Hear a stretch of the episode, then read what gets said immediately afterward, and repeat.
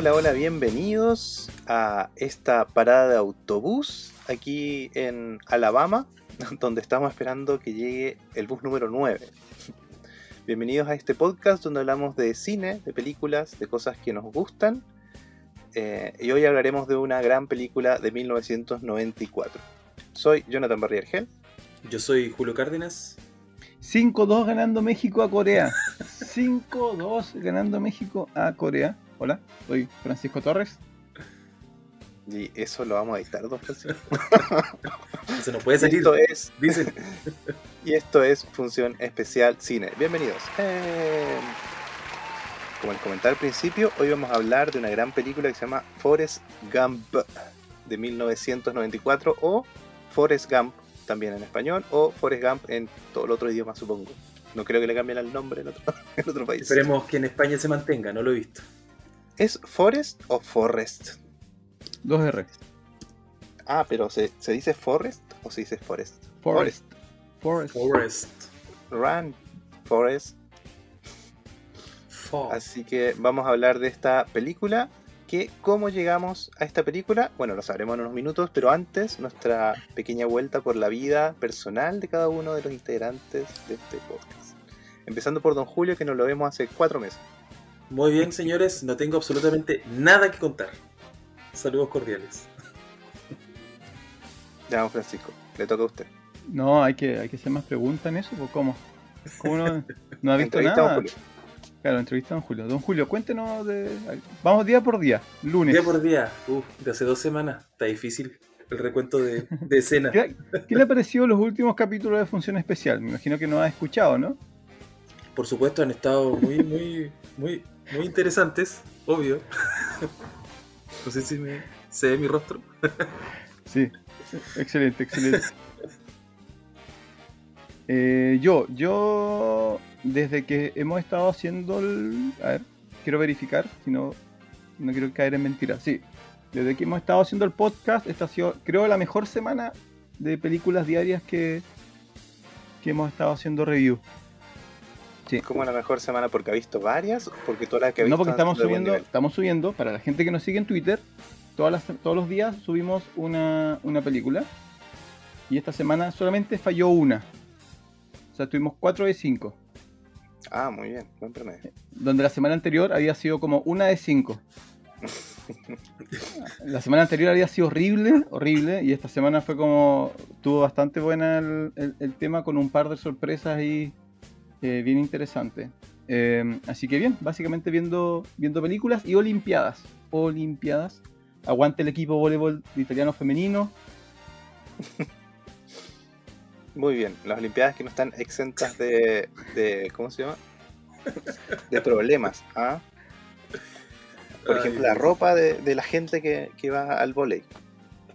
¿De qué, ¿Escucharon eso, no? No, Sí. ver, El equipo, el equipo sueco fue, ¿no?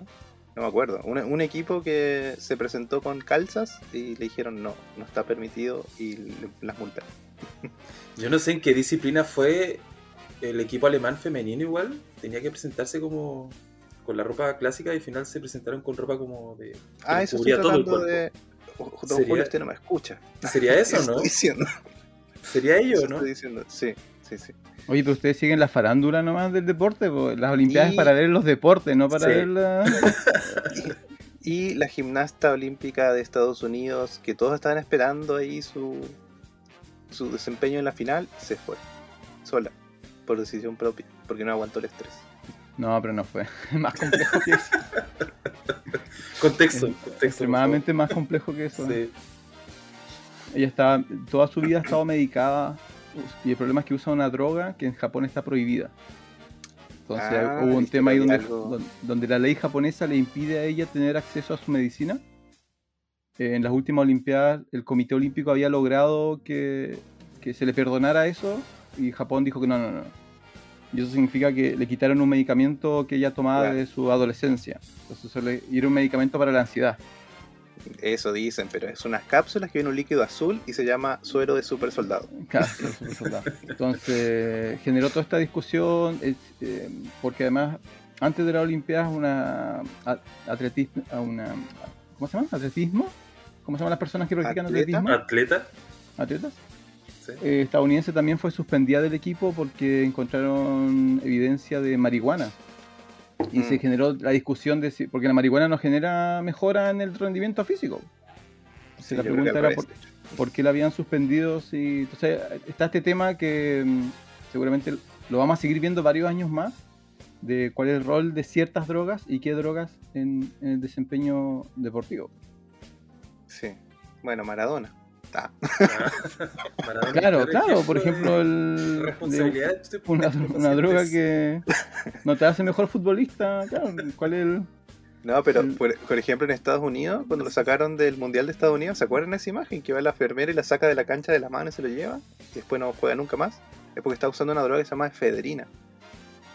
Y, y esa droga in- influye directamente en el, en el rendimiento físico. Bueno, en fin, eso es el capítulo de drogas y... Capítulo de drogas, interesante. Em, bueno, eh, yo por mi parte, ya que ustedes no me preguntan, he estado tratando de terminar la serie de eh, Mindhunter. Está súper buena, voy por la segunda temporada ya. Sí, tarde, ¿Todavía no la terminas? Llevas como tres meses viendo... Bueno, Sí, hace, varios capítulos que, cosas, que po. estuve escuchando eso y no aparezco hace rato. Hago otras cosas. po. Pero ah, he visto una película que se llama eh, Red Sky. Bueno, en el fondo es de un vampiro en un avión. No, pero eso es spoilers, spoilers. Eh, está bien buena, está en Netflix. Y, y sí. Blood, o sea, no Blood Red la- Sky, Jonathan. Blood Red Sky, sí. Asumamos que es un podcast de cine y vamos a decir Sí. los nombres de las películas. Blood Red Sky. Dale. Y está bien, está bien la película. Vayan a verla, entretenida. Eh, está bien, sí. Fue una, fue una de las que subimos al Twitter. Mm.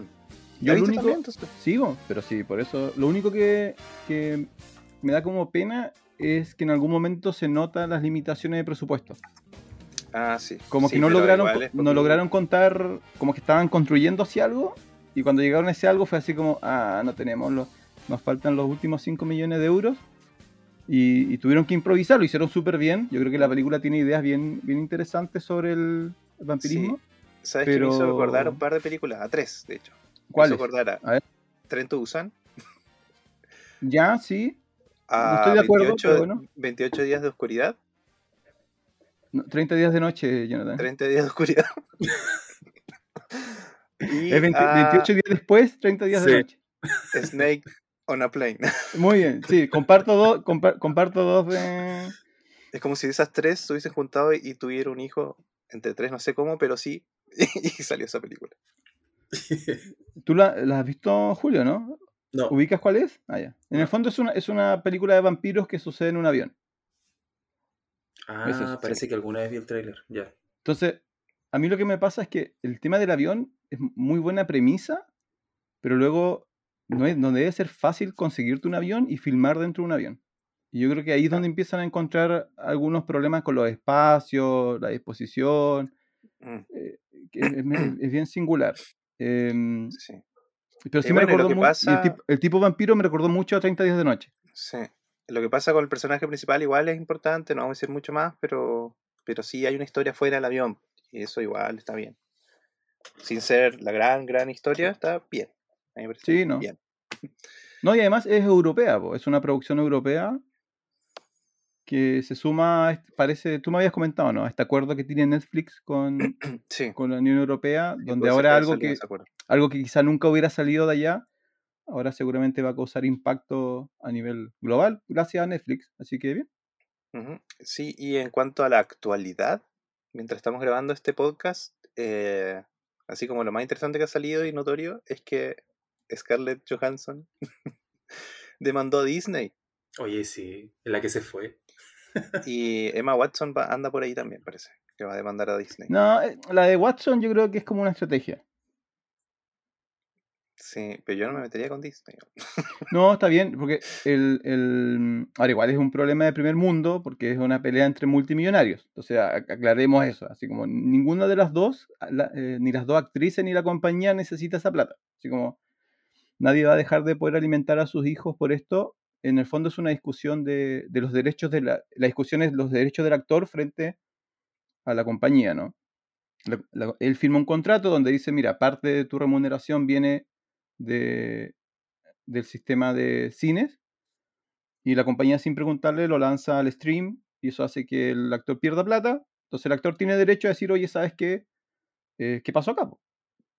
Como, Claro, ahora lo más probable es que igual es raro porque igual estas películas salieron tarde, cómo no renegociaron, si era como obvio, pero yo creo que el contrato de ellas dice, ustedes van a ganar, claro, un porcentaje de las ventas en el cine y no dice nada del streaming. Entonces Claro. ellos lanzaron el streaming junto con el cine y obvio que te baja la taquilla. claro. Bueno, bueno, sí, Ahora, sí, obvio, porque, Pero en tiempos, porque de, pan- pero en tiempos de pandemia. es que cuando se lanzó las, las películas ya, ya había cines, po. Y, el, por ejemplo, en el caso de Black Widow, eh, es el récord de, de tickets vendidos eh, por streaming, porque en- acuérdate que había que pagar extra para verla, y hicieron el récord con esa película, o sea, vendieron mucho, mucho, mucho, mucho. Ahora lo que, lo, lo que yo no entiendo es, la- o sea, lo que a mí me interesaría es conocer la discusión, porque es Scarlett Johansson. Entonces no creo que, que ella, y no contrató al abogado del barrio, me imagino que ella está gastando mucha plata en un abogado. Entonces, ella seguramente tuvo que haber conversado con alguien de Disney, ¿no? Y haberle dicho, oye, ¿sabes qué? Lleguemos a un acuerdo. Así como, dame algo y somos amigos y seguimos la alianza. Entonces alguien de Disney tiene que haber dicho, no. Así como, no, no, no está en tu contrato, así que perdiste. Y ella dijo, ah, ahora vamos a ver, porque ahora el que queda mal es Disney. po. O sea, Scarlett Johansson es una de las más queridas y estimadas actrices de su generación. Y el Mickey queda malo. po. Mal Mickey. Yo lo que Sí, creo, pero- yo lo que creo es que este tipo de demandas son súper despersonalizadas porque al final yo creo que el actor, como tienen tanta plata, contratarán a un equipo multidisciplinario de personas que ven temas legales y son ellos los que ven si demandan o no a, Disney o a la empresa que, que genere el contrato y el equipo después le dirá, no sé, pues, ya Scarlett, conseguimos esto. Ah, ¿Quieres seguir? Ah, ya sí, dale nomás. Entonces al final uno cree que es la misma Scarlett Johansson la que va a estar en el juicio, ¿cachai? Y, y no. Claro, yo, creo- yo, yo- me pregunto por eso, yo me pregunto lo que pasa antes. Como que yo creo que esto era solucionable si un direct, alguien de Disney la llama y le dice, "Oye, ¿sabes qué? Eh, perdón, te mandamos un cheque por 5 millones de dólares. Una cosita, una No, una cosita. para, para lo que es Disney. Y por eso yo creo que lo que hace Emma Stone es eso. Es como, ah, estoy pensando en hacer lo mismo. Seguramente esta semana alguien lo va- la va a llamar y le va a decir, "Oye, ¿sabes qué? Eh, te ofrezco tal cosa y tenemos Cruella 2. Claro. Y ahí dice, ya, Lo que pasa es que perfecto". no, no se van a poder comprar el peine de oro, ¿ah? Como ven. Porque, claro, imagínate que ellos ganen el, el 1%, el 1% de la taquilla. Eh, Avengers, ¿cuánto sacó? ¿Mil, ¿Mil millones? No, y todos los juguetes. Sí, o sea, claro, están, en el fondo, no es que estén perdiendo plata, sino que están no ganando lo que deberían haber ganado en... Bueno, Pero a mí, en pero a mí me parece, me parece porque si lo comparas al, al mundo deportivo, aprovechando México 6, Corea 3, eh, en los deportes ya no, no, no es discusión. Pues en el deporte todo el mundo entiende que cuando Cristiano Ronaldo o Messi se sientan y dicen, ¿sabes que yo quiero 50 millones? Tienen que pagarle eso porque él está generando eso. Y nadie dice, hoy qué ambicioso que es Messi o qué ambicioso que es Ronaldo, ¿no? Pues ganan a partir de lo que producen. Y, pero en los actores no pasa eso. En los actores hay como, no, pero si ya ganaron suficiente, ¿para qué quieren más? Y no, pues. O sea, si, tu película produce un billón de dólares, eh, que te paguen en, en proporción, ¿no? Claro, sí, sí, tendría que ser. Además es Disney, pues, no es A24, no es una productora chiquitita, po. Sí. Mal ratoncito. Malo ratoncito. Eh, bueno, eso, eso es lo que ha pasado como más eh, llamativo, ¿no? En este en este último tiempo. Así que avancemos. Oye, ¿alguien con- vio, disculpen, ¿alguien vio Rápido y Furioso nuevo, no? No, todavía O no. sea, es que la tengo pendiente. Ok, rápido. Rato. Función especial, no está viendo Rápido y Furioso, ningún problema. Yo ya no la voy a ver, ya pasó la, Mira, la ¿sabes qué? de- ¿Sabes qué? Vi una, ya, una de estas clásicas cápsulas que andan dando vuelta en Facebook y, y no, está cada vez más fantástica. No, obvio, obvio, sí. Pero es Pero que ya no me- oh, hay Bueno. lo único que puedo decir es que hay un, un- un- un cohete adosado a un Pontiac. Es lo único que puedo decir. Ah, ya no había antes. Así que ya lo habían hecho. Hay una turbina de cohete adosada a un Pontiac. Sí, bueno, no sé, capaz que algún día yo la vea, porque en el fondo es una película de acción, ¿no? Que su objetivo es entretener y ganar millones.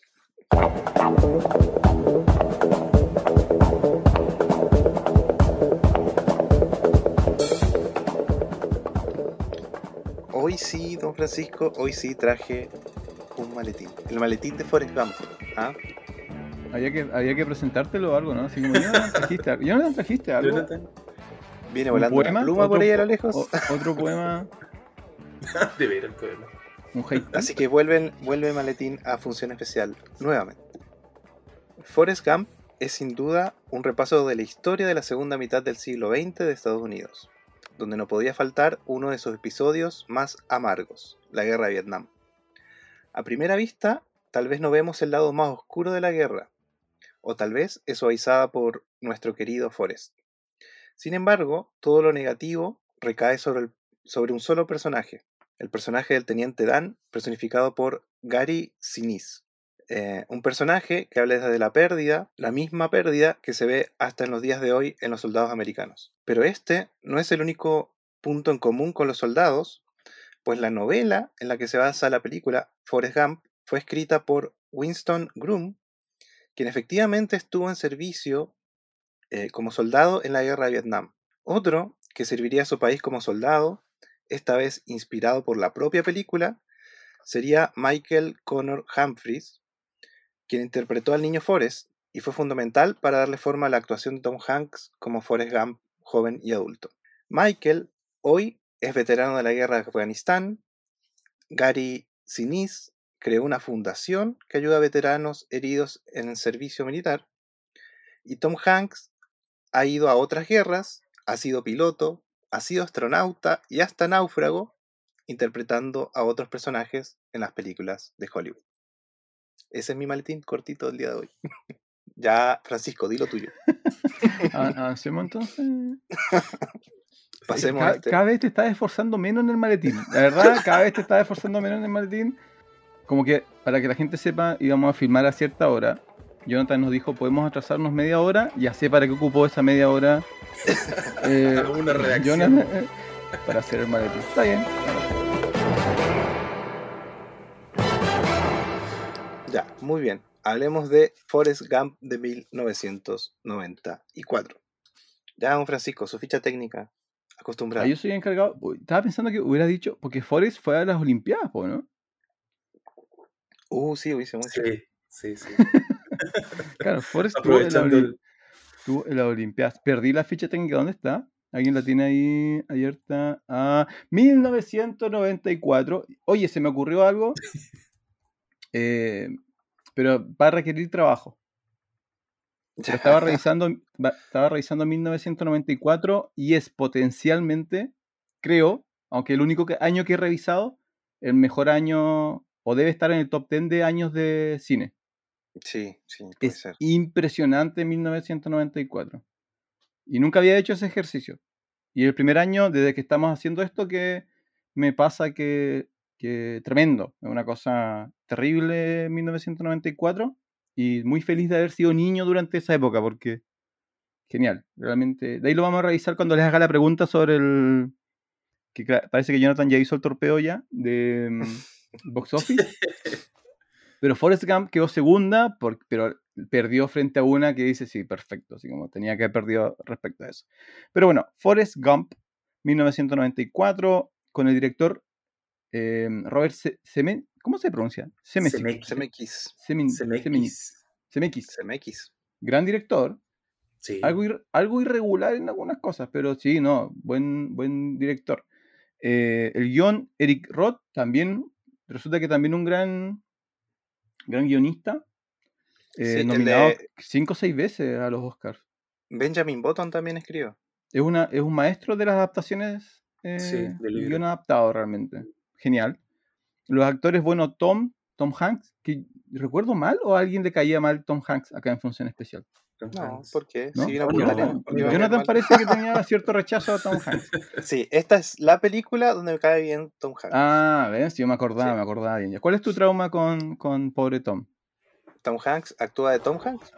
Eso es lo único. Sí, Siempre hace de él. Sí, sí, no, sí, eso es verdad, no te lo voy a discutir. Ese es Tom como. Hanks siendo Tom Hanks, es como... Sí, hay varios actores Sí. que actúan de ellos mismos. Entonces, Sí. Tom Hanks. Pero en esta película está bien. A mí me cae bien. Me cae bien Forrest. Es una de las pocas donde está actuando en realidad. Lo obligan ¿Viste? como Lo dijiste tú. No lo tuve, que, no tuve que ponerte ninguna pistola en la cabeza. Ya le hicimos bolsa. No, no, bien, bien Tom. No, lo que lo hemos conversado otras veces. Yo me, me encantaría ver a Tom de villano. Así como me, No, me no encantaría hace que, villano nunca. que él fuera el antagonista. No, pero un psicópata, una cosa así donde tú dijeras así como, oh Dios, así como... Porque creo que donde hace más de antihéroe es donde es mafioso, ¿no? No recuerdo el Camino a la Perdición. Mm, No cacho. sí. No lo, no lo no lo ubican. Y bueno, pero Tom Hanks, después, yo no tenía idea que, la- que Jenny era Robin Wright. ¿Sabían? ¿Se ubicaban eso, no? Robin Eh, Wright, sí.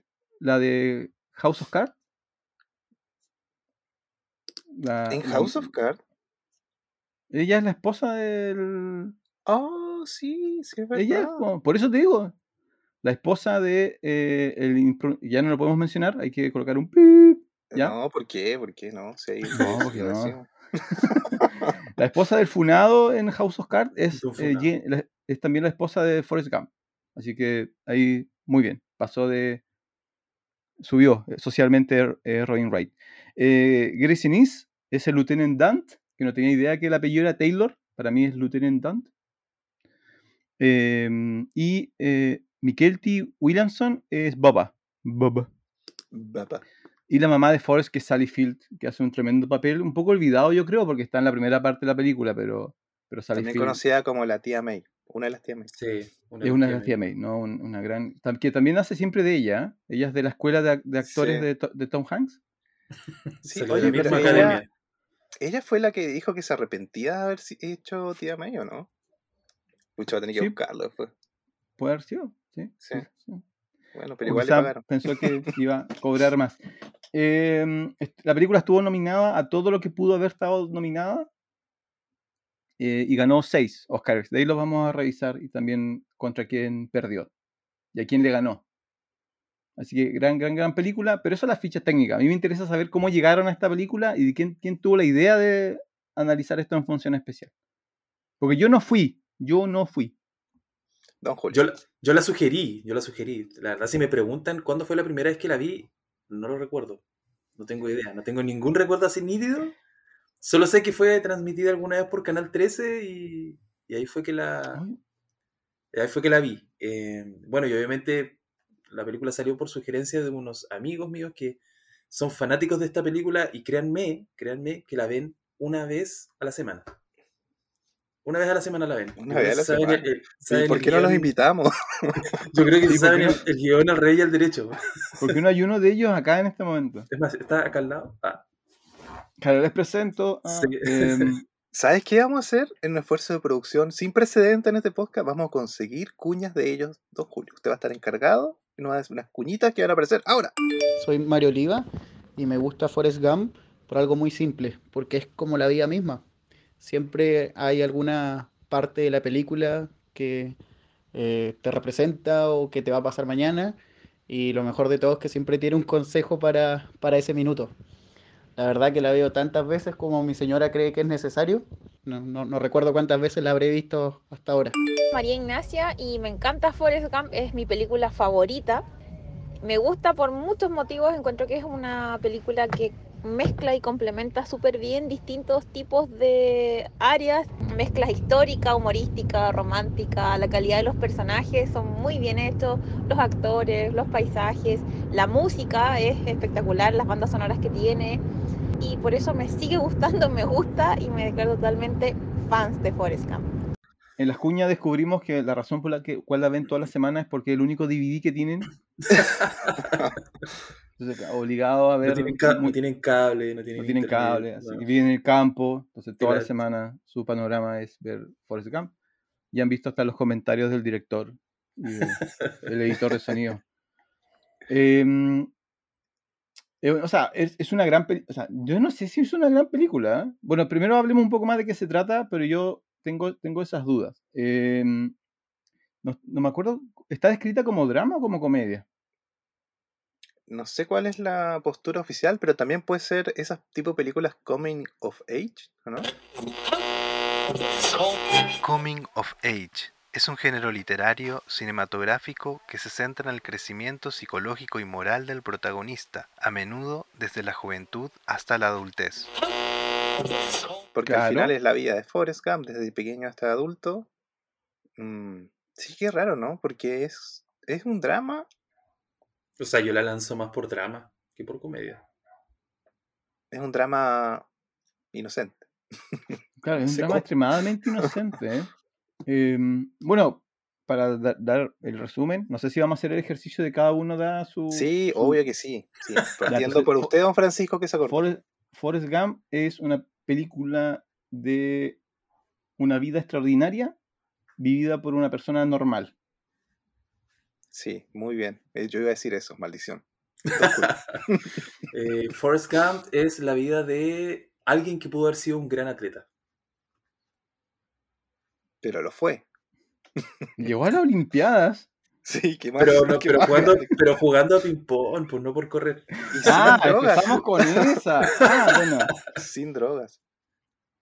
Y de manera saludable. No, Sí. yo, yo quiero, yo quiero, esto, me voy a echar gente encima, pero este año en las Olimpiadas colocaron el skateboard. Sí. Yo he tenido se- serias discusiones sobre eso porque, porque la gente lo defiende, porque dice es, es un deporte como cualquier otro. Yo digo, no, no, no, no. Alguien va a ganar una medalla de oro, por ejemplo, por pesar 65 kilos y levantar 180 kilos de peso sobre su cabeza. Y otra persona va a ganar una medalla por hacer un backflip en una silla. No es equivalente Es equivalente a la nivel. gimnasia artística. No, no, no, no. no. Sí. Tiene que hacer No, trucos. Y tiene que No, no, salir so- bien. sí, truco Le ponen levantando tu, trucos. tu cuerpo, eso es primero. Podemos hacer el reto en función especial. ¿Cuántos pueden levantar su cuerpo en, en una barra? Eh, no, es lo mismo, no es lo mismo que, que andar en skateboard, así que no. A mí el que me pareció raro es el de kayak. Hay uno de kayak y tienen como un circuito eh, con olas, eh, ¿cómo se llama? Eh, ¿Artificiales? que no son reales, claro, ¿sí? Que no son ese me reales, pareció raro. Son digitales, son digitales.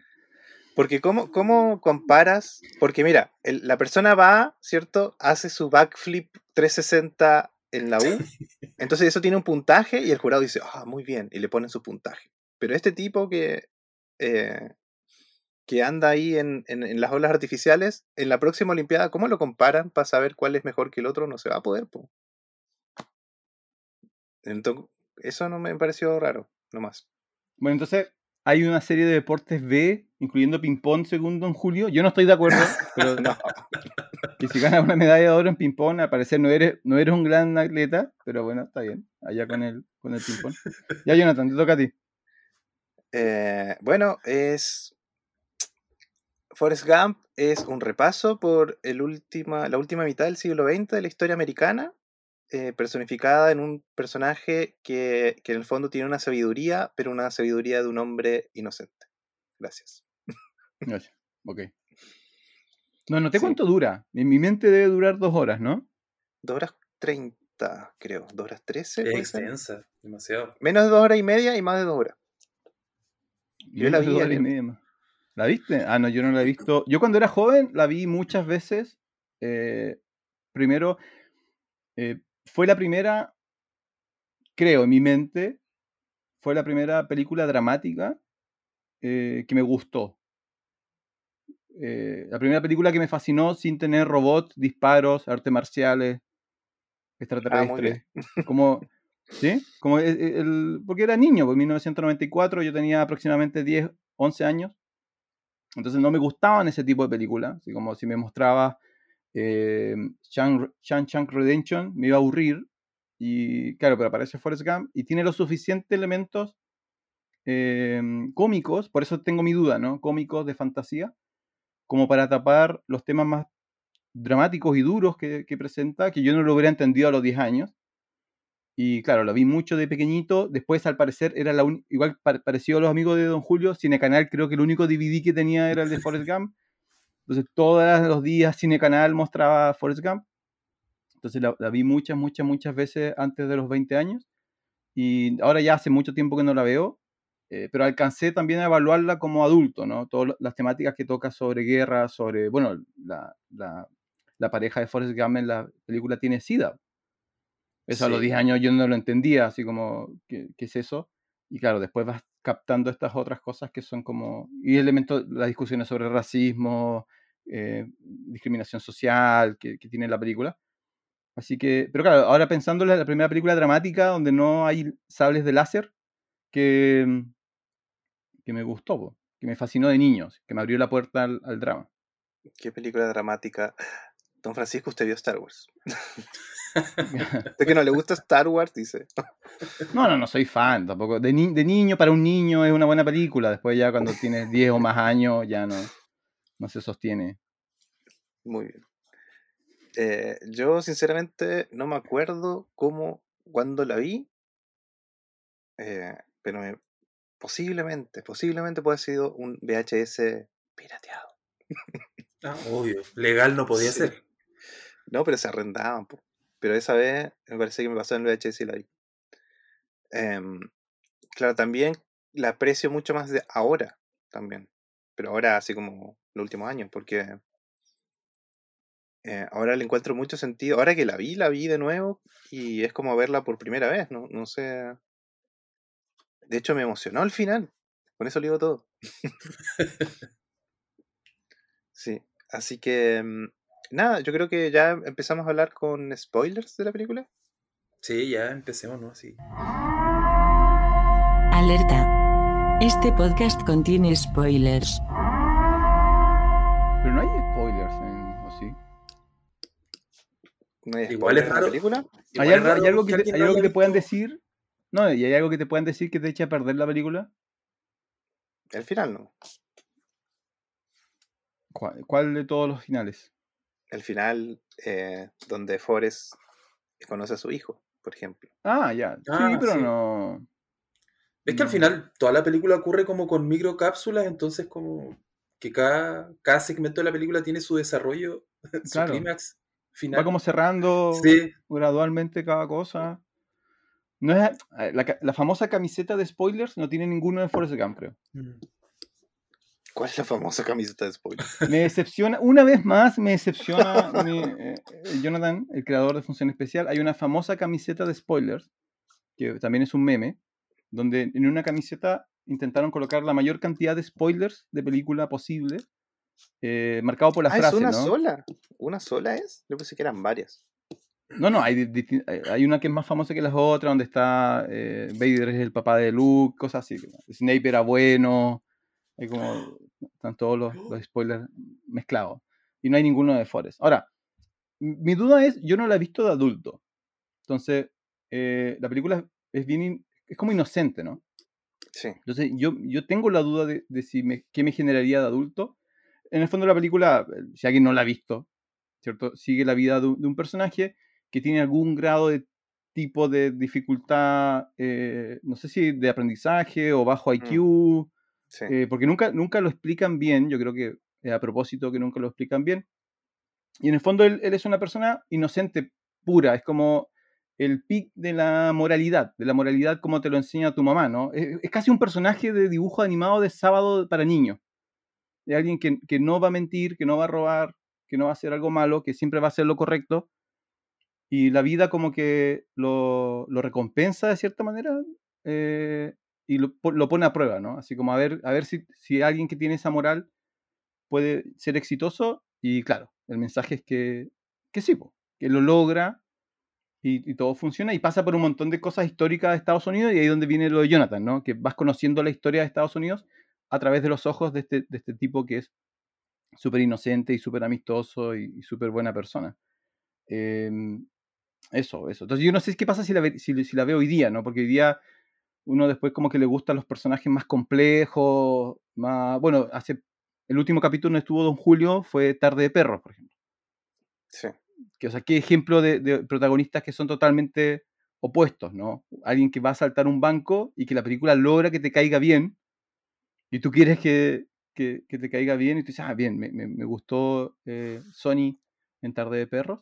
Y en cambio ahora viene Forrest, que es como algo que tú, mira niño, así tienes que ser tú, puro y, e inocente. Sí, mira, a mí, como te digo, yo la vi ayer y me encantó la película, me reencantó. Así mm. como me volvió a encantar. No en la acepción argentina de la palabra reencantar. a mí lo que me reencantó. A mí lo que me pasó, bueno, en realidad lo que me sigue pasando, porque la veo frecuentemente, si la pillo en el cable. con tus amigos, como ah, establecimos ya. No, no, nunca tanto, nunca tanto. Pero si la pillo en el cable o la dejo. Es como es como esas películas, Volver al Futuro, es lo mismo, cualquiera de las tres, si la pillo en el cable la dejo y, y bien. Pero lo que me pasa ahora de adulto con esta película es que siento que, claro, marca la diferencia de cuando uno la ve de, niño, está como en la línea muy delgada entre ser como una película de adultos y una película familiar. Puede ser una película familiar, la pueden ver niños, yo la vi de niño, porque como dicen ustedes, el personaje es inocente, es muy puro. Entonces te va mostrando diferentes situaciones de la adultez, pero vistas desde como una mentalidad súper infantil. Entonces por eso igual se torna entretenida, a pesar de todo el drama que hay detrás. Y claro, uno la ve de adulto, eh, haces catarsis de todo lo que estás viendo y, entiendes mejor el contexto de, todas las situaciones de la película y del personaje en sí. Y también eh, eh, entiendes que Jenny, el personaje de Jenny era súper nefasto en la, en la vida de, de, Forrest. Ya, ese, a eso iba yo, porque hay, hay elementos sociales por ejemplo, Jenny, Jenny, tú lo ves de adulto y tú dices, no, no, qué bueno que nunca me crucé con una Jenny en... Bueno, yo no me he cruzado con una Jenny, yo no, les voy a preguntar a ustedes si es posible que alguien, ¿no? Si se casaron con su Jenny, no vamos a decir nada al respecto, así que... Pero, por ejemplo, eh, eh, hoy día, si se hiciera... hoy día no se podría hacer Forrest Gump. No. Porque lo, primero, es, alguien te diría, ya, pero ¿qué, ¿qué tiene, cuál es el diagnóstico de Forrest? Y, uno de los grandes trucos que hace la película es no decirte qué es lo que tiene, que es muy parecido a Sheldon en Big Bang Theory. Porque si te, si te dan el diagnóstico, si te dicen, no, lo que pasa es que él tiene este grado de Asperger, em, entonces, bueno, hay tratamiento. Y hay una realidad, o sea, esa, eh, eh, esa enfermedad o esa situación es real. Y la mamá de Forrest no lo trata como que la, solución de la mamá de Forrest es como, no, lo voy a solucionar con amor y cariño. Lo cual es un lindo mensaje, pero no es realista, ¿no? Si, tú tienes un hijo que tiene un problema serio en su desarrollo cognitivo, eh, tú lo tienes que amar y querer, pero además hay, hay, hay un lado oscuro que Forrest nunca te lo muestra. yo no lo he visto hace mucho. A Forrest nunca, nunca le pasa nada malo por su, por su problema, ¿cierto? Nunca lo estafan, nunca lo, no. O sea, lo que pasa es que él igual siempre, como, bueno, en la historia original siempre se cruza con gente adecuada. Eh, yo creo que el único suceso malo en su vida fue como eh, la infancia, cuando él tenía todavía las prótesis, estas prótesis metálicas. Eh, y, fue como, que yo recuerde, fue el único momento en donde realmente como que abusan de su condición. Claro. Tú lo viste ayer, ayer la película, Jonathan. ¿Te, acuerdas si hay algún momento donde lo estafen, lo abusen de él, le roben sus cosas? Por... No, pero es que la película en realidad. Ah, a mí, las películas que más me gustan son las que están contadas como un cuento. Y esta película es como un cuento. Es un personaje que, le, su condición hace que las periprecias por las que debería pasar un personaje real no sean tantas. Por ejemplo, él va al ejército y como él, su, su forma de ver la vida y de hacer la vida es, te dicen lo que hay que hacer y tú lo haces. Entonces él, dice, él mismo dice, oye, en el ejército, y no era tan difícil, solo tenías que hacer lo que te dicen. Y entonces el tipo, no sé, arma, tienen que armar su rifle y el tipo lo arma súper rápido. Y viene el, el, que está a cargo y le dice, usted es un maldito genio, Forrest, eh, vuelva a hacerlo. Y el otro, sí, sí, sí, sí, lo vuelve a hacer. Eh, y en el fondo es eso, es como, oye, eh, te llamaron para, no sé, para jugar ping-pong. El otro dice, sí, listo. Y después viene otro y le dice, oye, ya no puedes jugar ping-pong. Ok, y deja la, paleta, No, bueno, la paleta se la lleva. y se va. Pero es. No, deja su paleta, deja la paleta. No, no, se la lleva, se la lleva en la mano. Se la ah, lleva, se la lleva. Y de hecho, es que cuando. Em, bueno, después vamos a hablar de la secuencia de inicio, pero eh, toda su vida es así. Es como. Eh, todos le dicen constante. Es que eso es lo rico de la, de la película. Y por eso encanta Forrest. Porque en el fondo podría haber ser un personaje cómico, ¿cachai? Y está justo ahí en la línea. Justo en la, en la forma en la que habla, en lo medio torpe que es, ¿cachai? Pero tú lo empiezas a querer porque. eh, en el fondo, todas las cosas que pasan, él tiene la voluntad de seguir adelante, ¿cachai? En el fondo, ese corre, Forrest, corre, tiene que ver con la vida de él. Él siempre avanza en la vida, ¿cachai? No importa lo que le pongan adelante, él puede avanzar, ¿cachai? Sí, pero, pero no hubiera funcionado si no tuviera este elemento que nos hace pensar que tiene algunas desventajas. Claro, sí. Que al final no lo es, nunca lo es, pero la película nos hace pensar que él tiene una desventaja y por lo tanto es muy, muy hermoso ver cómo las cosas le salen bien. Porque yo estaba pensando, y aquí los voy a sacar un poco de la película, un paréntesis. ¿Cuál, cuál fue el último en películas dramáticas para adultos donde, hay un, donde el héroe es eh, un caballero blanco y que resulta encantador? Do- Y, y- y me, y me costó encontrar eh, una película donde el, protagonista es realmente bueno, 100% bueno y además funcione. Siempre tiene que haber como algún truco. Porque, por ejemplo, se me vino a la cabeza Big Fish. ¿Han visto Big Fish? Sí. de Burton. En Big Fish, el personaje de McGregor es muy parecido en el sentido de que es muy buena persona y todo le sale bien y todo lo resuelve con encanto, y con... pero la película lo que te dice es que eso son, es la exageración del papá. Entonces, claro, es una fantasía, como dice Jonathan. es el papá está contando un cuento, entonces tú aceptas que en el cuento el tipo le sale todo bien. Si tú conocieras a un tipo como McGregor en la vida real, te, caería mal, así, "Oh, todo le sale bien, tan Bueno, es que- encantador va a Es que ser. justo en esa película está el contrapunto del hijo, que el hijo no Claro, le cree po. nada, ¿cachai? Y dice, oye, eh, justo estabas pescando el pez más grande cuando Claro. nací, ¿por qué no estabas ahí? Y el doctor viene y le dice, spoiler, eh, pero es, es mejor que te digan eso a que te digan que no llegó porque estaba vendiendo no sé qué y no Claro, iba a llegar, ¿cachai? O- Entonces, o, la bruja y todo eso. Bueno, el, personaje, el personaje funciona porque es fantasía, te hacen pensar que es fantasía. Porque después yo pensaba Star Wars, para, ver, para hablar el idioma Jonathan. Los, los- los personajes más carismáticos de, de la primera trilogía no es Luke. Han mucha gen- Solo, sí. es Han Solo, que es, el- es bueno, pero es el antihéroe, así como, ah, que igual tiene su. ¿Cierto? Eh, o es Vader. Mm. O sea, o es el villano con el cual nos vinculamos, o es el antihéroe con el cual nos vinculamos, pero muy poca gente tiene una camiseta de Luke. Así pasa lo mismo con Potter, con Harry Potter. Así como la gente que es fan de la saga de Harry Potter es siempre su, su ídolo es otro personaje. Y después, tercero, cuarto, viene Harry Potter. El Señor de los Anillos. Nadie, nadie tiene un tatuaje de Frodo. así como. ¿Cómo que Bueno, no? si alguien tiene un tatuaje de Frodo, mande la foto. Pero yo, nadie tiene. Es Gandalf, es Aragorn. Entonces, estos personajes que son, de Tengo nuevo, uno de como- Sam que dice, Is a promise. es de estos personajes que son como para niños, Frodo. Estos personajes que son como para niños no funcionan muchas veces en el adulto porque el adulto no responde de la misma manera. Ah, ¿Sabes claro, qué? Ahora, En, en Forrest hacen como ese truco, ¿no? eh, pero Benjamin Button, po. Benjamin Button, el personaje principal, no, no hace nada malo. No, pero tiene, pero tiene una desventaja, po. Te hace, la película te hace creer que tiene algo que lo pone debajo del resto. Y claro, después juega con eso, que es lo que hace Forrest. Te dice, Sí. mira, te dice así como, tiene una, un, un problema mental, y resulta que el problema mental se transforma en una fortaleza. Pero para cuando se transforma en una fortaleza, a ti ya te cae bien, Forrest. Ya, ya quieres que le vaya bien. "Ah, Mm. bien, bien por ti, Forrest. Entonces, Pero, eh, oye, qué curioso, porque Benjamin Button igual, él, su debilidad es que, claro, que su vida pasa al revés, digamos, Mm. físicamente, pero él le saca ventaja recién al final. claro, se muere un poco más. Y de hecho fueron escritos por el mismo escritor. Es el mismo, el mismo adaptador. Pero es que igual, lo- es que igual Benjamin Button es, no sé, para, para hacer el contrapunto igual es como raro porque ese personaje es completamente consciente de todas las desventajas que sufre. No necesita un apoyo como lo hace Forrest con su mamá, que su mamá le explica todo. Entonces por eso el personaje como puro e inocente está construido de tal forma que hace que a ti te caiga bien. En Mm. cambio, Benjamin Button es como lidia con problemas del, psicológicos del ser humano de hoy. Como, Claro. inse- como inseguridad, es como... Y, y al final, ese es su viaje. Mm.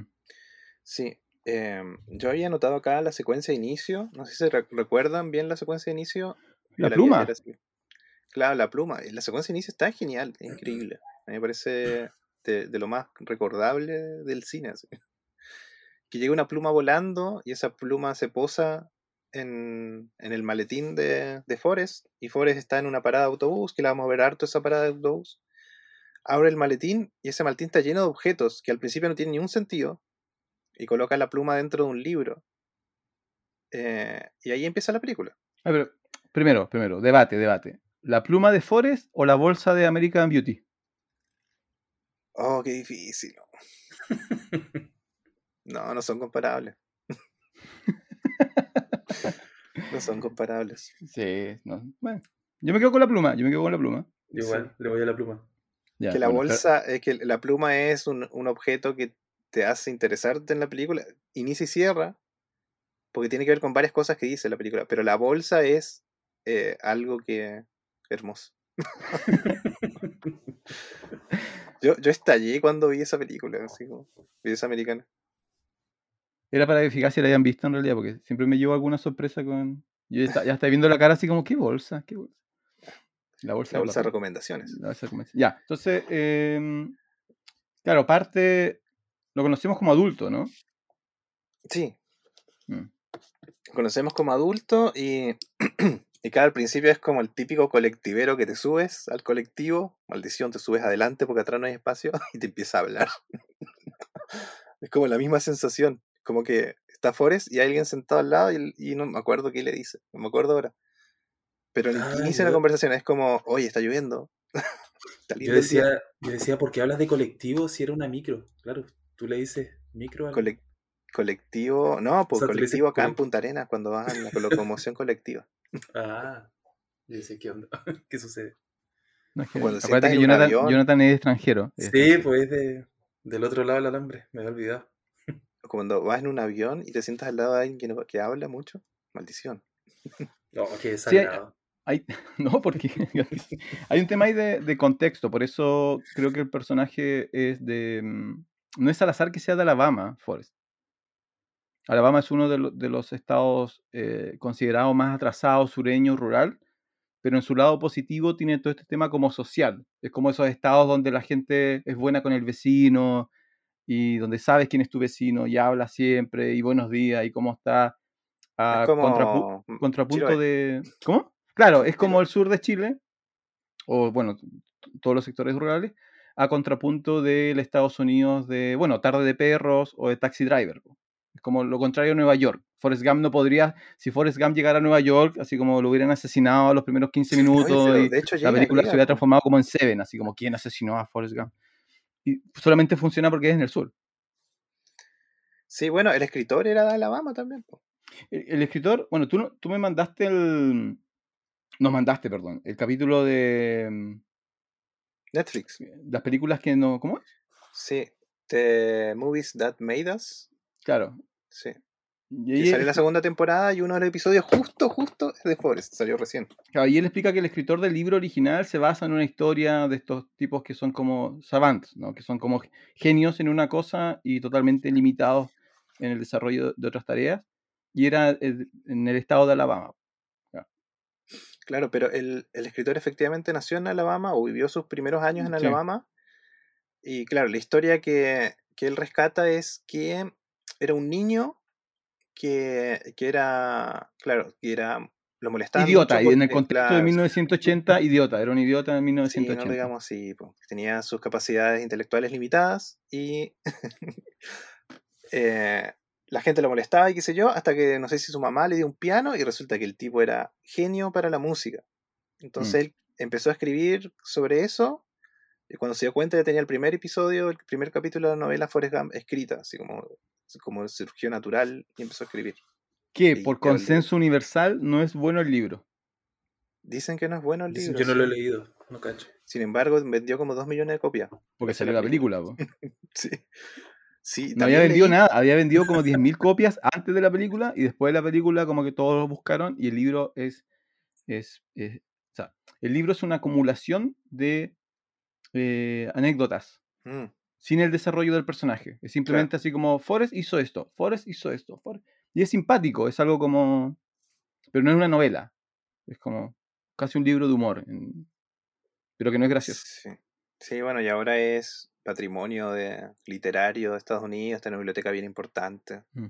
Bueno, en fin, la suerte de algunos. ¿Quieren que hablemos de la película así como en cronológico o de algunas cosas en especial? Eh, cronológico. no, es que... Es que es rara la película. Hablarla en sentido cronológico. mm, Pasan muchas cosas. Bueno, una de las cosas que, que encanta Forrest al principio es su acento, ¿no? Que hay que tienen que verla en inglés, porque en español no. El, el sí acento de no. Alabama, el acento de Alabama. Sí, entonces el, el- el acento ya te habla de un tipo de personaje que tiene un- un- una forma de hablar. eh, capaz que habla cantadito como nosotros, que no nos damos Sí. cuenta que hablamos Nosotros, cantadito. nosotros hablamos como Forrest, pero no nos damos cuenta. Claro. Es como, ¿en serio? ¿En serio que es así? Sí. No, Hola, hola. güey. ¡Qué crudo este. Sí, bueno, así habla eh, Forrest. Y, y- y bueno, justo en ese documental sale que, que tenían un tema con cómo debería hablar Forrest Gump, con la productora de la película, el estudio, el director, había como mucha gente ahí metida y no querían que hable así como idiota, No. y mucho menos tan sureño. Y el director y, y Tom Hanks eh, se unieron ahí y dijeron, no, tiene que hablar así y no se metan más. Pero tampoco sabían exactamente cómo tenían que hablar hasta que hacen el casting del niño Forrest. Resulta que el niño, el actor se llama eh, Michael... Pucha, lo dije en el maletín. Sí, lo escrito en el maletín, lo tenías escrito. No, pero no era un actor, no era un actor, era un niño. Claro, sí, no era actor profesional, era un niño. Claro, no tenía nada que hacer un sábado y lo llevaron a. Sí, y bueno, la gracia era que tenía ese, ese acento de Mississippi, ¿cachai? Mm. Y era tanto así que, que Tom Hanks empezó a hablar con el niño eh, porque dijeron ya, no puede ser que el niño se adapte a cómo habla un adulto actuando, sino vamos a ver cómo habla el niño para que el, el personaje nazca de ahí, del niño. Y resulta que tenía un acento bien marcado y que arrastraba la G o tenía como eso como nosotros que no nos damos cuenta, pero tenemos como una entonación en algunas vocales diferentes al resto de, de Chile. Y, así nace la forma de hablar de Forrest Gump y de verdad que igual es como algo, un sello del personaje, es, genial. Sí, lo que pasa, para, para contexto, eh, lo que pasa es que ese acento está asociado a ciertos estados que no están muy bien vistos en la narrativa estadounidense. Entonces, cuando tú escuchas eh, la reacción de, de alguien de- del resto de Estados Unidos al escuchar ese acento es, estoy hablando con alguien ignorante, posiblemente racista, por la historia de los estados. Entonces, era, un- era una apuesta. O sea, ¿qué va a pasar cuando alguien vea los primeros 10 minutos de la película y escuche que ese es su protagonista? Así como, cu- ¿cuál va a ser la, la posibilidad de que, de que se vincule a esa persona? Y claro, la película lo logra. Y ese es como el gran mérito de que después del primer acto, tú te encantó Forrest Gump y te olvidas del acento y te olvidas de dónde vino y de todos los posibles problemas que habían antes. Em, aunque la película igual te muestra que la mamá trataba bien a la gente de color, que era como uno de los temas que había en, Alabama. Entonces, claro, no hay ninguna razón para odiar a Forrest ni su familia, pero en Estados Unidos podía haber causado problemas. Fuera de Estados Unidos no hubiera sido problema, pero en 1994 la taquilla dependía de... El éxito de la película depende de Estados Unidos, no, no depende de, de- de China como hoy día. Uy, sí, esos chinos. Los chinos. Esos chinos que también van ganando el medallero olímpico, 19 medallas de oro tienen. Más les vale, porque si no, ah, les llega. Acá nada, nada que estoy con problemas psicológicos, no. Ahora, O eh, saltan bueno, o saltas. Sí. el- no sé, el, el- claro, la, la cronología de la vida de Forrest es niño con... No tiene muletas, son como Son ¿qué como son? un exoesqueleto. Exoesqueleto porque él tenía sus rodillas como chuecas, ¿no? Sí, era No, la, la espalda. la- tenía la la, espalda. la columna vertebral, la tenía choca. Eh, se- ahí se enamora de Jenny, ahí conoce a Jenny de niño. Jenny es uno de los pocos que los trata bien. eh, entonces, claro, a, a los ojos de hoy es como una relación co- de codependencia tóxica. Entonces, en realidad, eh, Forrest tenía que haberse mantenido alejado de, de Jenny, pero bueno. En 1994, una, una historia de amor, eran otros tiempos. Eh, y claro, el primer mil, es, y es, ese es como el- hoy día es el primer milagro, el milagro que me molesta, que es que Forrest pasa de eh, no poder subir una escalera a velocidad normal a ser un corredor de, fútbol americano de universidad de universidad elite. Ese es el único milagro que como que digo, "Ah", hoy día me, me cuesta un poco tragarlo, pero básicamente lo, lo empiezan a perseguir, los bullying, que además, según la película, le hacen bullying como durante 15 años, ¿no? Así como que lo agarran en primero básico y en, cuar- en cuarto medio todavía lo están Sí, apiedrando. Y Forrest logra eh, empezar a correr, correr, correr. Ahí viene la frase famosa Jonathan. Run, Forest, run. eh, y le gana, le gana corriendo a una camioneta. La camioneta no era muy moderna, es una camioneta de Alabama. Y, y accidentalmente llega a un campo de fútbol americano y ahí comienza la fantástica vida de, de Forrest, porque el, el entrenador lo descubre, el entrenador de secundaria, y eso lo lleva a una universidad, le paga a la universidad, y así empieza como, después de la universidad le hacen draft, termina en la guerra, en la guerra conoce a un amigo que le enseña de los eh, shrimps, de los camarones, Camarones. Camarones. se muere el amigo, spoiler. Forrest toma lo que aprendió del amigo, hace su empresa de camarones, se hace millonario. Eh, después ya no me acuerdo qué hace. Después de ser Eh, juega millonario, Juega ping-pong. es Hace padre, una vida, una vida maravillosa, invierte en Apple. pero no hace nada. Uno de los temas no que lo yo, sabe. a- revisando es que no, no hace nada fantástico. No hace nada que otra persona no podría haber hecho. ¿Cómo que no? Escapa No, de un bombardeo de Napalm y salva a cuatro compañeros. Eso pasa, Eso no pasa- hay una medalla para esa gente, el corazón de púrpura. Por eso, eso, lo que vive Forrest, ir a la universidad, ir a la guerra, eh, y, eh, trabajar en un barco pesquero, todos son acciones que cualquier otra persona puede realizar. Y de Saluda hecho, la- como a tres presidentes de Estados Unidos. la han, la han realizado. La gracia es, la gracia es que él lo logra eh, desde su, su vi- virtuosismo moral y personal, sin traicionar a nadie, sin robar nada, y a través de su puro trabajo. Entonces no hay nada, no hay nada mágico. no es- no- él no logra esas cosas porque, volvemos atrás, ¿no? No es el hijo de un Skywalker. Sí. No, es el, no es el nieto de esto, no es, el, no es el, el semidios hijo de un dios como en Troya, no, no hay nada mágico en él, excepto su trabajo y su crianza. Y con eso logra tener una vida fantástica. ¿Sabes que para mí el, el- el único momento mágico que ocurre en la. que igual es como.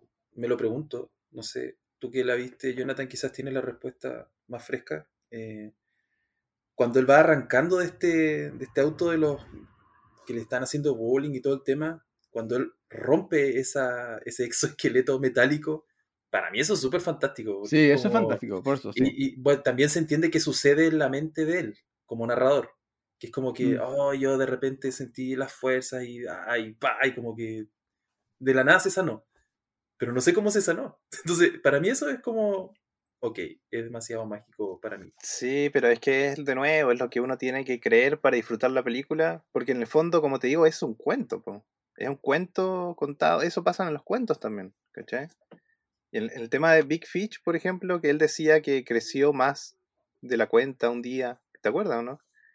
Que era un pez que no podía crecer porque el estanque era muy chico, y hace una analogía con el pueblo, qué sé yo, Mm. que es como fantástico, porque es un relato fantástico, pero en este caso es Pero es que ese es el momento más fantástico para mí de la película. Claro, porque en el fondo él lo que está haciendo es contándole a alguien todo lo que pasó y siempre hay alguien escuchando, ¿cachai? Y es un cuento que en el fondo el al lado, es que eso es lo que te plantea la película, el que está al lado de la banca con él, él lo mira y se ríe y no le cree, le dice, ya, estuvimos sentados todo el rato al lado de un millonario, le dice. Mm. O el o- eh, por eso yo te digo, es como cuando vas en el colectivo al lado de un tipo o en el taxi y el tipo te empieza a hablar. A mí me ha pasado todas estas veces que te cuentan relatos fantásticos. Así, un tipo una vez me comentó que una tipa le pagaba para ir al aeropuerto a buscar un maletín y ella- él no sabía lo que había dentro del maletín. Y digo, ya. Aeropuerto Hay un poema, de- hay un lleno de poema cámaras. sobre. No, pero mira, pero lo que pasa, lo que- eh, ¿cuál es la diferencia? La diferencia es que todo lo demás tú lo, lo puedes explicar, pero porque él tuvo, tuvo que haber tenido el exoesqueleto, las piernas eh, con ayuda ortopédica las tuvo que haber tenido, porque Forrest Gump no miente. Entonces, lo que, lo, que, lo que nosotros no podemos armar sin magia es qué pasó, incluso fuera de la imaginación de Forrest. Así como qué pasó de necesito ayuda ortopédica a soy el blanco más rápido de Alabama. O sea, no hay forma de explicar eso sin algún elemento como, como raro, ¿no? Todo lo demás, cuando él dice, eh, "Ta- estaba en el barco y me pilló una tormenta con el Lieutenant Dan y el barco no se dio vuelta, eso ya, bueno, es raro, pero se entiende, tuvo suerte, ¿no? Eh, sobrevivió la guerra, normal. Eh, practicó tanto ping-pong que se transformó en bueno en ping-pong, puede pasar. La magia de ese momento, y yo, claro, igual que de, de Don Julio, me, me- me pilla, porque no hay forma de... Es como la única salto de fe que te pide la película, en realidad. Sí, sí, pero igual estar bien armadito. Yo no tengo No, reparos. después lo, No, después no, lo sí, está perdonas porque era... Está perfecto, pero es como la contraparte. Porque aparte- de- Te ayuda a, a fijar el tema de por qué corre Forrest. Claro. Porque es justo en ese momento. Nunca le habían dicho que corra, ¿cachai? Y, y Jenny le dice que corra porque lo están persiguiendo. Y después a cada rato le dice: cuando tengas un problema, corre, ¿cachai? claro. Y eso lo vemos en toda la película. Em, ¿Qué más? El... Bueno, hablemos de Jenny. Que ahora cae mal. Por eso digo, yo si veo ahora la película, Jenny me va a caer mal. Jenny. A mí no, ¿sabes que no? ¿Sabes que ahora me cayó mejor? No. Porque en el fondo la película nunca es algo que hace súper bien la película es no explicarte todo, sino que tú te entiendas lo que está pasando, ¿cachai? Por ejemplo, al principio que dice, no sé por qué ella siempre se escapaba de su casa eh, y su papá era muy cariñoso, dice algo así, el Forrest, y te da a entender que la abusaban cuando niña, Mm. ¿cachai? y eso justifica toda la vida que tiene después, Te justifican al tiro, al tiro enseguida porque ella después tiene el tipo de vida que tiene. Sí, pero es muy difícil, es muy, por lo menos para mí, es muy difícil eliminar esta vocecita que te dice que, que hay un punto en el cual ella empieza a tomar decisiones incorrectas. Particularmente porque su contraparte es alguien que constantemente está tomando las decisiones correctas. Entonces, Claro. en algún momento tú dices, ya, pero ¿por qué sigue? ¿Por qué? Y como que te da como entre esa pena y rabia, así como, pero, pero si es tan fácil, en vez de, no te subas al bus, así como, quédate con él, como, como, como esa- esas personas que, como mi mamá cuando mira la novela, pero ¿por qué no te quedas con él? Si él te ama, cuando empieza a hablar a la tele, a mí me, pasa eso con el personaje de Jenny, así como, ¿por qué no? Sí, pero es que una niña, es que es la, la realidad, porque una niña abusada y, maltratada siempre, siempre busca al maltratador. Es como, tú no puedes entender por qué una mujer, la, la tipa que pasó que le sacaron los ojos a Inco Yaike, eh, ya tenía cuántas denuncias porque el tipo la trataba Sí, mal, po, le no, pegaba, obvio, obvio. y ella ya volvía, y ella volvía, y volvía hasta que le sacaron los ojos. Incluso después de todo eso, volvió con el tipo. No, no, si tú lo. Hay un elemento de lógica que tú sabes, pero la película no funciona en ese aspecto, funciona más emocional. Entonces, a mí el personaje me genera eso de. de ah, que, que es el único. O sea, no al final igual, igual cambia, ¿no? Pero es el, el que más se demora, ¿no? Porque incluso Da- el teniente Dan, Sí, la hace que pierde sus piernas y que eh, en su mente Forrest le roba la oportunidad de morir gloriosamente como murió su padre, su abuelo, su bisabuelo. Después rápidamente dice, ya sabes que no, es mi amigo y, y- y me ayudó y es recompensado. Al final se, se hace millonario igual y se construye piernas de Robocop y se casa con y es feliz, ¿no? Entonces no, ella tiene como ese tema tan... Ahora, una película de su vida, así como si alguien hace, alguien podría hacer eso, así como, ya, vamos a contar Jenny Gump, la historia de Jenny Gump. es, una, es una tragedia, po, es una tragedia, es un drama como para súper oscuro, pero claro, como que me genera ese, ese, Es que el tema, el tema de Jenny es complejo porque, claro, tienes, como decían ustedes, tienes a la contraparte Forrest Gump, entonces ¿qué pasa? Que a Jenny terminas como eh, ju- justificando el por qué sigues cayendo en lo mismo, qué sucede. Pero claro, si dejas a Jenny sola, le haces una película, como dicen ustedes, al final termina siendo la redención de alguien que tuvo un- una Mm. mala infancia y que al final termina con una buena persona. Que es Mm. como que, es como que tienes que pasar muchas situaciones para entender que estás mal. O qué haces para romper el círculo en el que estuviste tanto tiempo. Al final pasa por una redención. Pero claro, como tenemos a Forrest, que es pura luz, pura, pura moralidad, claro, obviamente la terminamos viendo como un, casi como un antagonista. Sí, De hecho, en la película de Jenny, Forrest igual es como medio acosador, sí. Así, si, si la película lo hubieran hecho primero la de Jenny, tú constantemente estarías sospechando de Forrest. Ah, Porque en, una, sí, en una película normal, como el, nunca- de la, el, el de la Friendzone. claro, nunca creerías que Forrest es tan bueno como dice que es. Así como siempre estarías esperando a Sí. que. que ¿ah? Pero no, Forrest era. El Salvador. Sí, pues imagínate, eh, ella está en una cita y viene Forrest y golpea al otro tipo. No, ah, claro, lo está. No, pero lo está. El tipo se estaba aprovechando. Forrest Sí. tiene mucha suerte en realidad. Ahora, yo nuevo creo, creo que la película es súper inteligente. Yo no sé si es el guion o es o, eh, el director o es una mezcla. Por ejemplo, ayer estaba pensando, eh, cuando él vuelve de la, de la guerra, eh, accidentalmente por seguir a Jenny, termina como en una gran manifestación antiguerra y lo hacen hablar. Sí. Y, y claro, en la película explican que hay, un, hay alguien que está saboteando el evento que desconecta el micrófono, pero en realidad lo que pasa es que seguramente el director no quiere eh, que haya un discurso político en la boca de Forrest. Entonces, simplemente la, la película te da a entender que Forrest es- va a hablar del corazón y va a hablar de algo que, que le dolió, pero no queda ninguna imagen hasta el día de hoy, no hay ningún meme o, o- o uso político de Forrest. Como no hay ninguna, ningún audio donde Forrest diga estoy ante la- en contra de la guerra, porque creo que eso hubiera generado cierto rechazo en cierto grupo de la población y Forrest es neutral. po. Forrest no es político, no es, no es un agente religioso tampoco, simplemente es bueno. Entonces, claro, la película hace ese truco y lo transforma como en una cosa de comedia, ¿no? Él está dando un discurso súper emocionante, los que están cerca de él están así como asintiendo y nadie más lo escucha, pero yo creo que es porque no quieren que Forrest se transforme en algo, en algo que no es, ¿no? Forrest no es Sí. antiguerra, es Forrest, ¿no? Oye, el personaje que está a- arriba del escenario con él, uno que tiene una camisa de, la bandera de Estados Unidos, Mm. es, uno que aparece en Chicago los- Seven, ¿cierto? Sí, po, es uno de los, de, de los siete... Ah, sí. Y, la- y, la- y Jenny tiene que ver con los Panteras Negras, que es lo que vemos en Juda- en Black Judas. Y el tipo que desconecta el micrófono es lo que cuenta también el- los Chicago Seven, que es que la policía tenía infiltrados. Sí, pero él sale con el uniforme directo, ¿no?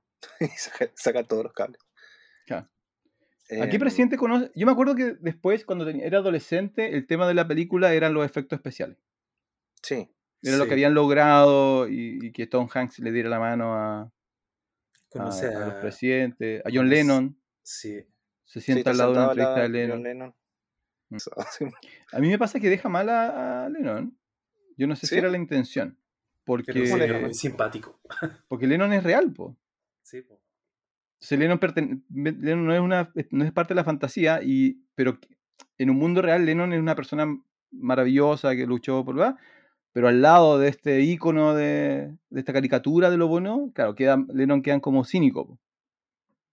sí, no es, sé. es demasiado no sé. bueno Tom Hanks para Lennon. po. No sé, pues es tan corto que no pasa. Yo creo que tienes que volver a ver la película. No, no, es que, No es que queda, queda, como, queda como pesado Lennon. po. Sí, en el fondo no pasa nada porque él se enciende un cigarro, el otro está ahí. Claro. Y como él está con uniforme, John Lennon, caché que en esa época usaban los uniformes como, como O ropa lo usas de manera- protesta, claro. Sí, po. ¿Lo usas irónica o lo usas Claro, como pero- a favor? La, la única interacción que tienen es que él le dice, el presentador le pregunta, oye, ¿fuiste a China? Y le dice, sí, no tienen tal cosa. Que no me acuerdo lo que le dice exactamente, pero es parte de la película, de la, de la canción de John Lennon. em, Imagine, sí, es eso. Dice dos frases que son parte de la canción y sería, no hay más. Y después dice, después igual lo mataría no sé quién.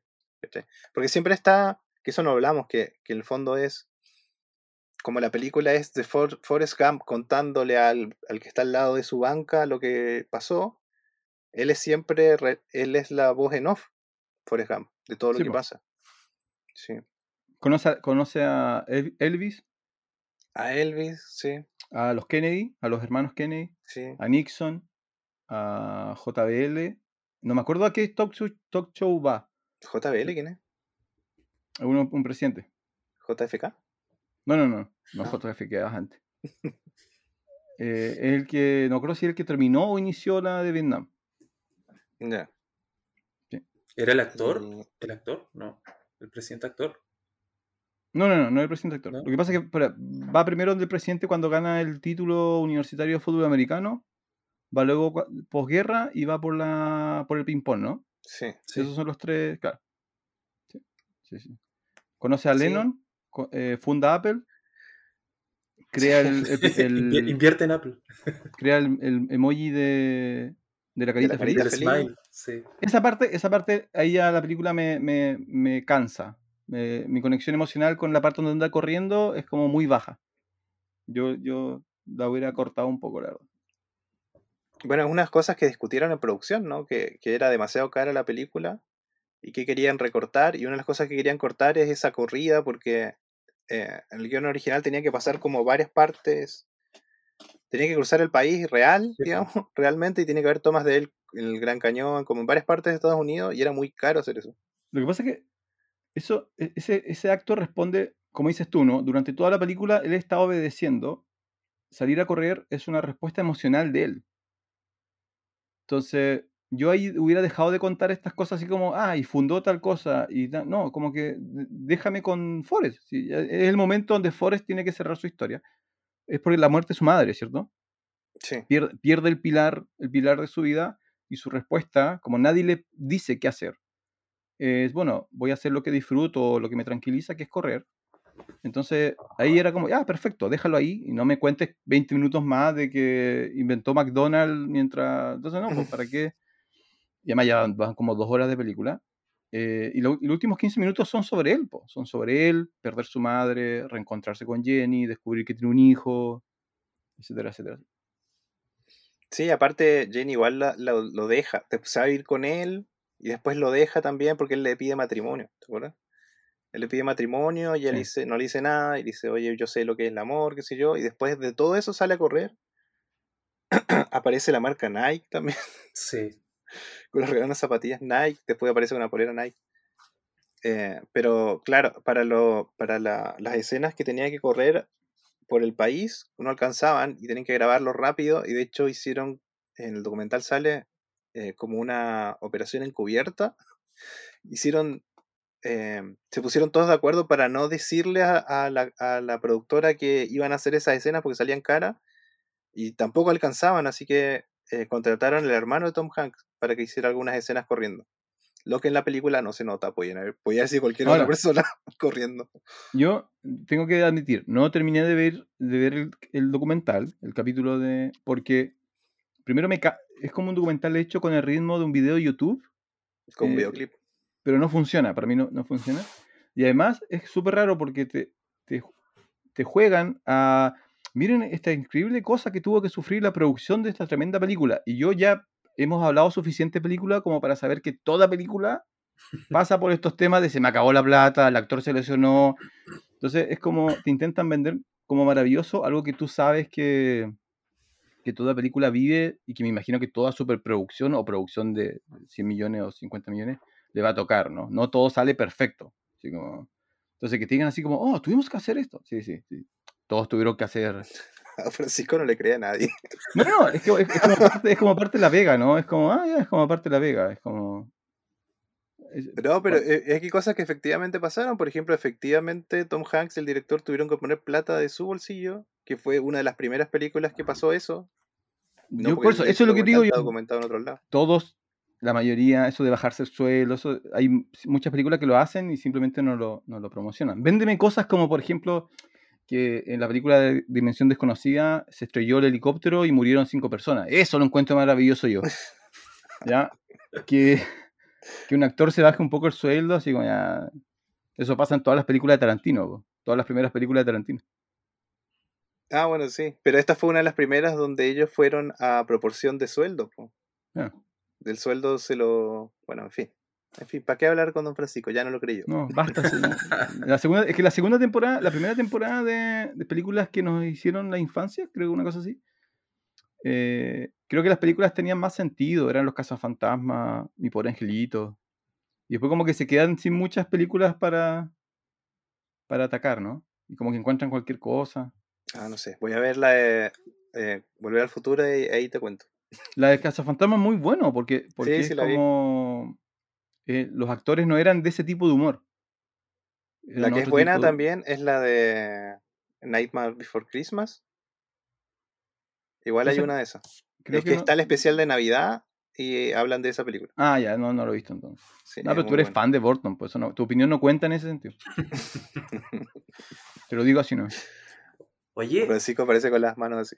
Oye, Oye, ustedes, por ejemplo, les pasa que todos los personajes de la película son necesarios o hay uno que lo hubieran sacado?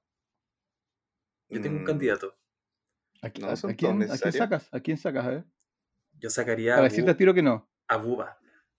No. No. Es su único amigo. Pero mira, pero mira, ¿Le quieres quitar el único Analiza- amigo Forrest? pero analiza la situación. Quita, de, de todos los diálogos que tienen ellos dos, quita a Buba. Y Forrest funciona perfectamente bien solo. No, es que es necesario, pues, es necesario porque además muere, tiene que haber algún Además cambio en la vida de... sí. Claro, la película hizo el trabajo por ti, don Julio. Lo- la película se deshizo de, de Boba. ¿O será, que te- Em, o será que tengo una, no sé, no, no estoy ni ahí con los amigos? Soy el peor No, amigo de la vida. él, no es, él no es recordable. Estoy de acuerdo en eso. Nadie ¿Cómo que anda no? con una camiseta de Boba. No, nadie tiene una Lemon camiseta de Boba. Nadie shrimp, tiene un tatuaje de Boba en la shrimp. espalda. No, no, no. Potato, shrimp.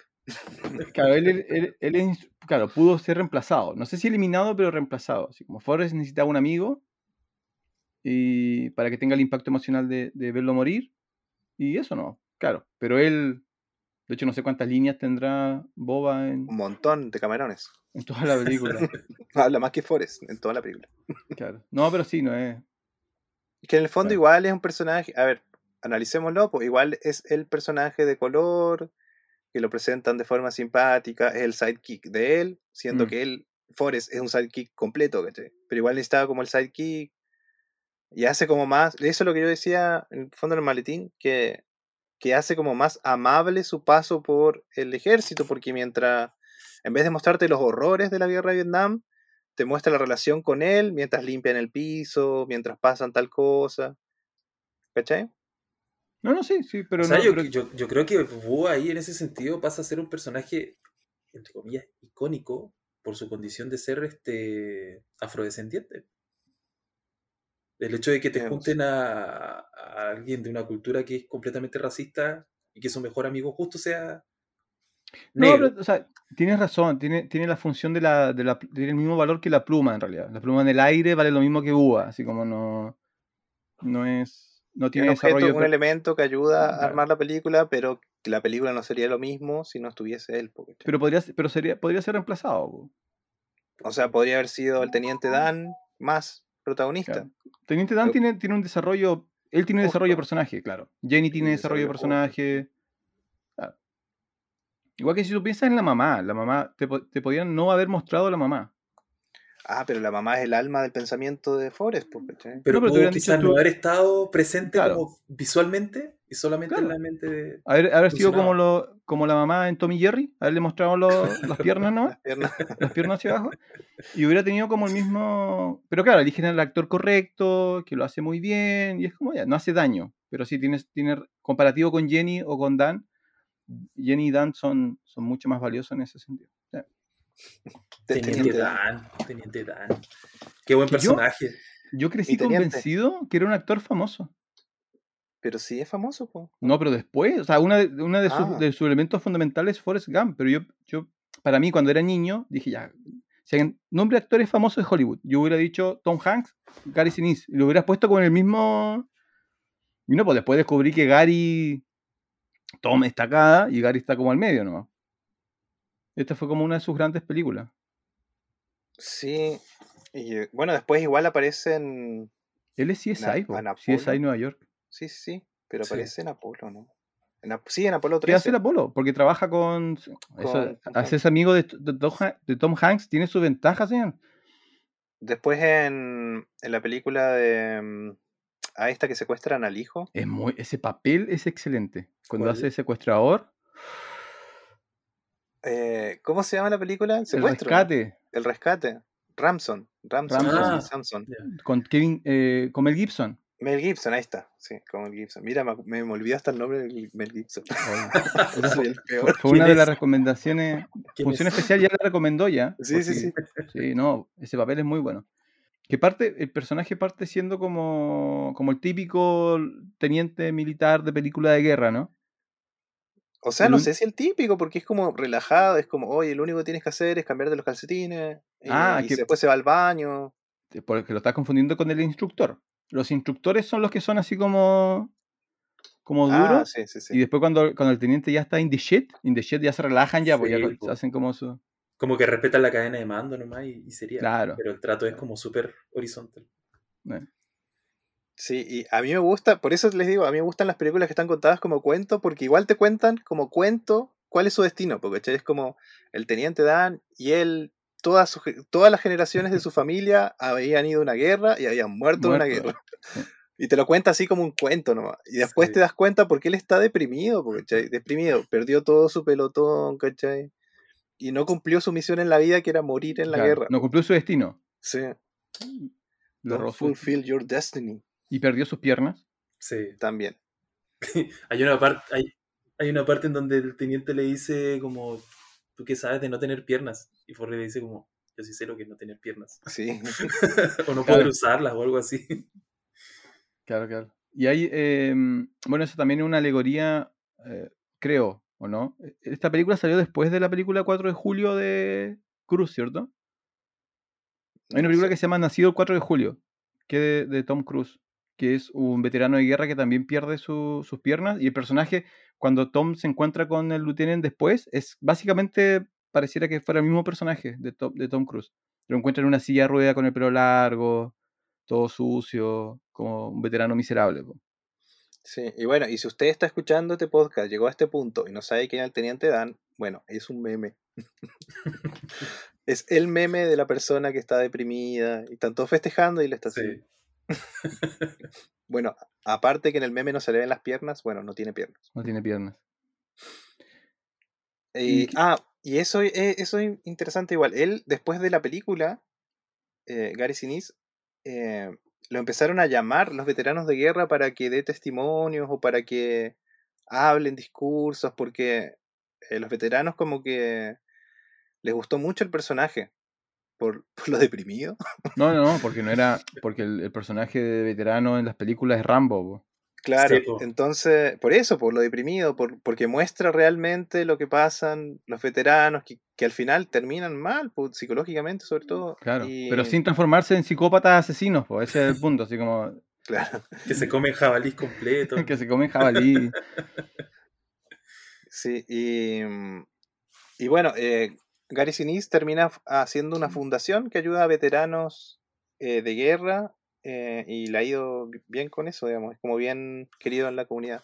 Ese, ese fue, ese dato fue semifi- semifinalista en el maletín. Sí, Lo tiene, lo tiene escrito Jonathan ahí, así como. Igual tiene que usarlo porque lo buscó, lo buscó hoy día en la mañana y, y era necesario eh, ponerlo. sí, aparte Em, sale no comenta. ¿Sabes el documental? Em, bueno, al final la película tiene un hijo, Forrest, pero el hijo es normal, entre comillas. Claro. Y Muy esa parte, ahora que la vi, me emocionó el final. Porque mm, hay, hay varias cosas que suceden al final de la película. Primero que, que el personaje de Jenny, que lo habíamos visto así como desenfrenado en todas las cosas que hacía, sin futuro, se ve diferente. Se ve, eh, no sé, la forma en la que se viste, la forma en la que se para. Es como, se ve una mujer más completa, digamos. Y ahí introduce justo a, a Forrest. Y de hecho ni siquiera le dice es tu hijo, le dice ¿te gusta? Se, y sí, se llama es- Forrest. claro, se llama Forrest. como su padre. Y el otro le dice, ah, qué bien, tú eres su padre. No, no, le dice, ah, su papá igual se llama Forrest. sí. Como si hubiera un tercer Forrest. Claro. Y ahí Em, como que le da un ataque, no sé, como un ataque de ansiedad a algo a Forrest, como que sorprende mucho, le da miedo, como har- hartas cosas al mismo tiempo. Eh, O sea, su reacción es que él tiene claro. miedo porque su hijo puede ser como él. Claro. Y, él- entonces, y ahí él, eh, denota que él se da cuenta que él tiene algo malo. Sí. Claro, entonces vemos toda esa reacción y no sabemos por qué hasta que él dice eso, eh, si es inteligente. Y dice, sí, es normal. Ah, ya. Sí. Y se va a ver tele con él, los dos Forrest. Sí. Y lo, giran la cabeza, hacen así. Se cuenta, efectivamente es su hijo. Igual es como romántica la idea de que el, el- el amor de Forrest salva a Jenny, o por lo menos hace como la entrada, y después el hijo es la que termina de, de sanar a Jenny. O sea, Jenny es- muere siendo quien es gracias a su hijo en realidad. Claro, entonces eso eh, a mí me gusta mucho eso de la película, que es una película que no te tiene que explicar las cosas, tienes que darte cuenta tú. Que es una pues, película de un tonto que no es para tontos. ¿cachai? Además tú, tú Eso tienes como cinco hijos, pues, entonces obviamente te emocionó. me a tú- emocionar, sí. Tú, te sientas al lado y la abrazas. Uno que no es Todo lo que tenga Sí, que ver que con, con paternidad. Con hijos, si, si quieren ganarse claro. a, a Jonathan, ya saben, ya tiene que haber un personaje papá y un hijo y listo. Así que, Listo. Va a llorar, va a llorar todo el día. Y, y bueno, claro, ahí también de nuevo, no te dicen que tiene SIDA ella. Te dan a entender nomás. No, que tiene una no enfermedad, era- un virus. No era SIDA, era hepatitis. Pero es que no lo dicen. No dicen que tiene. Pero hay una, ah, no sé, hay una declaración después de no sé quién. Ah, sí, sí, sí, pero te digo, en la película no te Ah. dicen. ¿Cachai? En la película Ah, no te uno dicen. cree, que- uno que cree que es SIDA porque en ese tiempo el SIDA era más, más famoso. No, porque, porque cuando te dicen cuando te dicen lo de la enfermedad, ella está inyectándose con heroína. Era el Sí, momento donde ella era, era adicta. Entonces te, te hablan de una enfermedad y te hacen pensar que es de transmisión eh, de- por- a través de la sangre. Mm, Y además que- famosa en los años 70, 60. claro. Mm. Sí, así que no, no dicen en la película qué enfermedad es y uno lo cierra solo. Así que Mm. puede ser tan terrible como tu mente crea que es. Eh, ¿Y qué más pasa? Ah, bueno, a ella la entierran en el árbol donde siempre se sentaban. Viste que ellos siempre cuando niños iban a un árbol a sentarse, a hablar. Sí. Compra la casa del papá de Jenny, la derrumba, Sí. porque Claro, es, mi- es millonario, porque Forrest es millonario. un millonario y sigue viviendo en la misma casa y fin. Y cortar si no te cae mal, pues, ¿no? si no, si no te caería Sí, mal. po.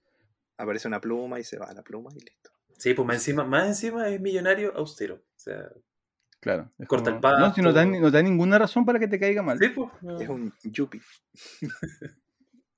El, a ver, eh, me acordaba que el efecto especial igual es cuando juega ping-pong, po, porque Tom Hanks no juega ping-pong a ese nivel. No. Ah, ¿no? No. Vale, Quizá, espacio cua- como una quizá cuántas mesas de ping-pong se vendieron después de Forrest Gump. ¿Cierto? ¿Cuántas paletas de ping-pong con la ¿Cuántas cara de Forrest? ¿Cuántos quisieron ser Forrest Gump? Y después Eh. descubrieron que no se le puede ganar a los chinos. Que ese es el segundo milagro de la película, que a los chinos no se le gana, excepto si eres eh, Menos en China. otro asiático.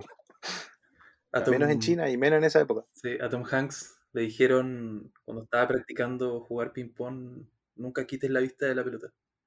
Y desde ese momento la interpretación del personaje era nunca cerrar los ojos cuando él estuviera jugando ping-pong.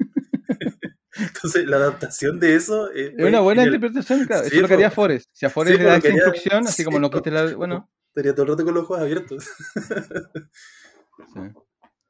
Igual es, a mí me, después me, me echa a perder cuando Forrest, For- cuando Forrest, cuando Tom hace la de perdido en la isla. Sí, Wilson, esa. Claro, como que igual es- estos papeles como medio extremos que hace Tom, me- hay un periodo como de 3-4 películas donde hace cosas muy extremas, me, me fue quitando la magia de lo que él había logrado con Forrest en todo caso. Como que... Sí, es que. es que como te digo. Ah, bueno, y la, el, el aeropuerto. El aeropuerto. El aeropuerto también hace... Ahí hace como un personaje. Un poquito más. Sí, es. Tom Hanks, pero que es como si hubiesen nacido en otro país. una cosa Pero sigue sí, siendo el urbano. Sí. Y- pero este claro, si en las otras películas actúa igual. antes que se me olvide, de la pregunta, pero si, si- Jonathan, si ya lo buscaste, no lo digas. Hay, en 1994 hay una sola película que le ganó a Forrest Gump en recaudación en Estados Unidos. ¿Cuál fue esa película? Ya, yo no lo digo entonces. Ya lo buscaste, pero ¿por qué lo Sí. buscas si sabes que te voy a preguntar esto? Ya, don Julio. En recaudación. 1994, una película de tu infancia, es una película animada, potencialmente la mejor película animada de todos los tiempos.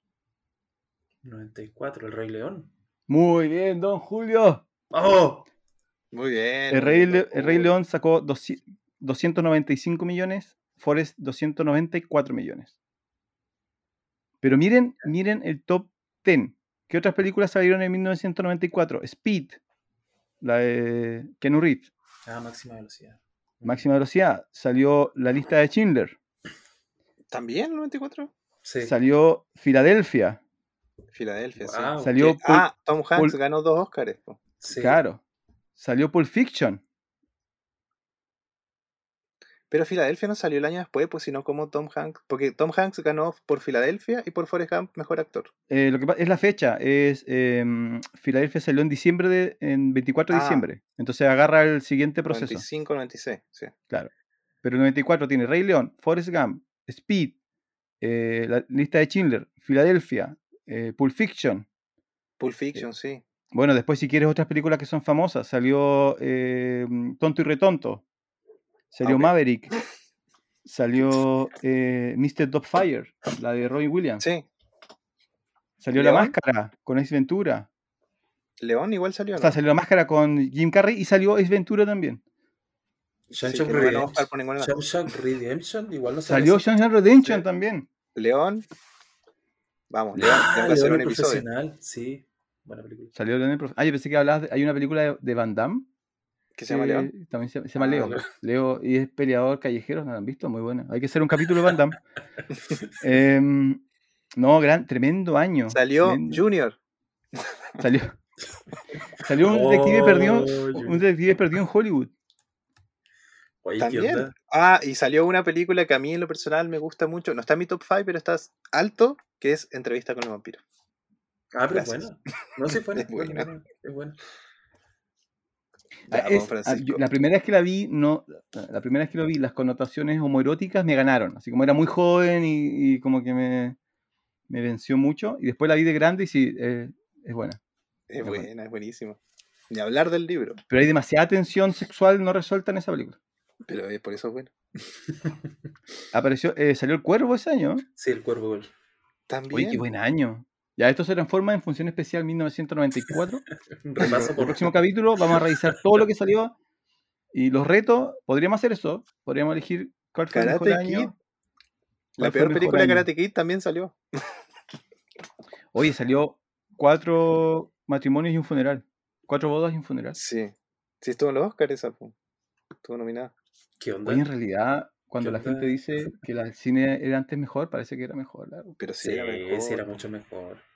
Imagínate ahora, solo pongamos ahora los estrenos que, que están este año.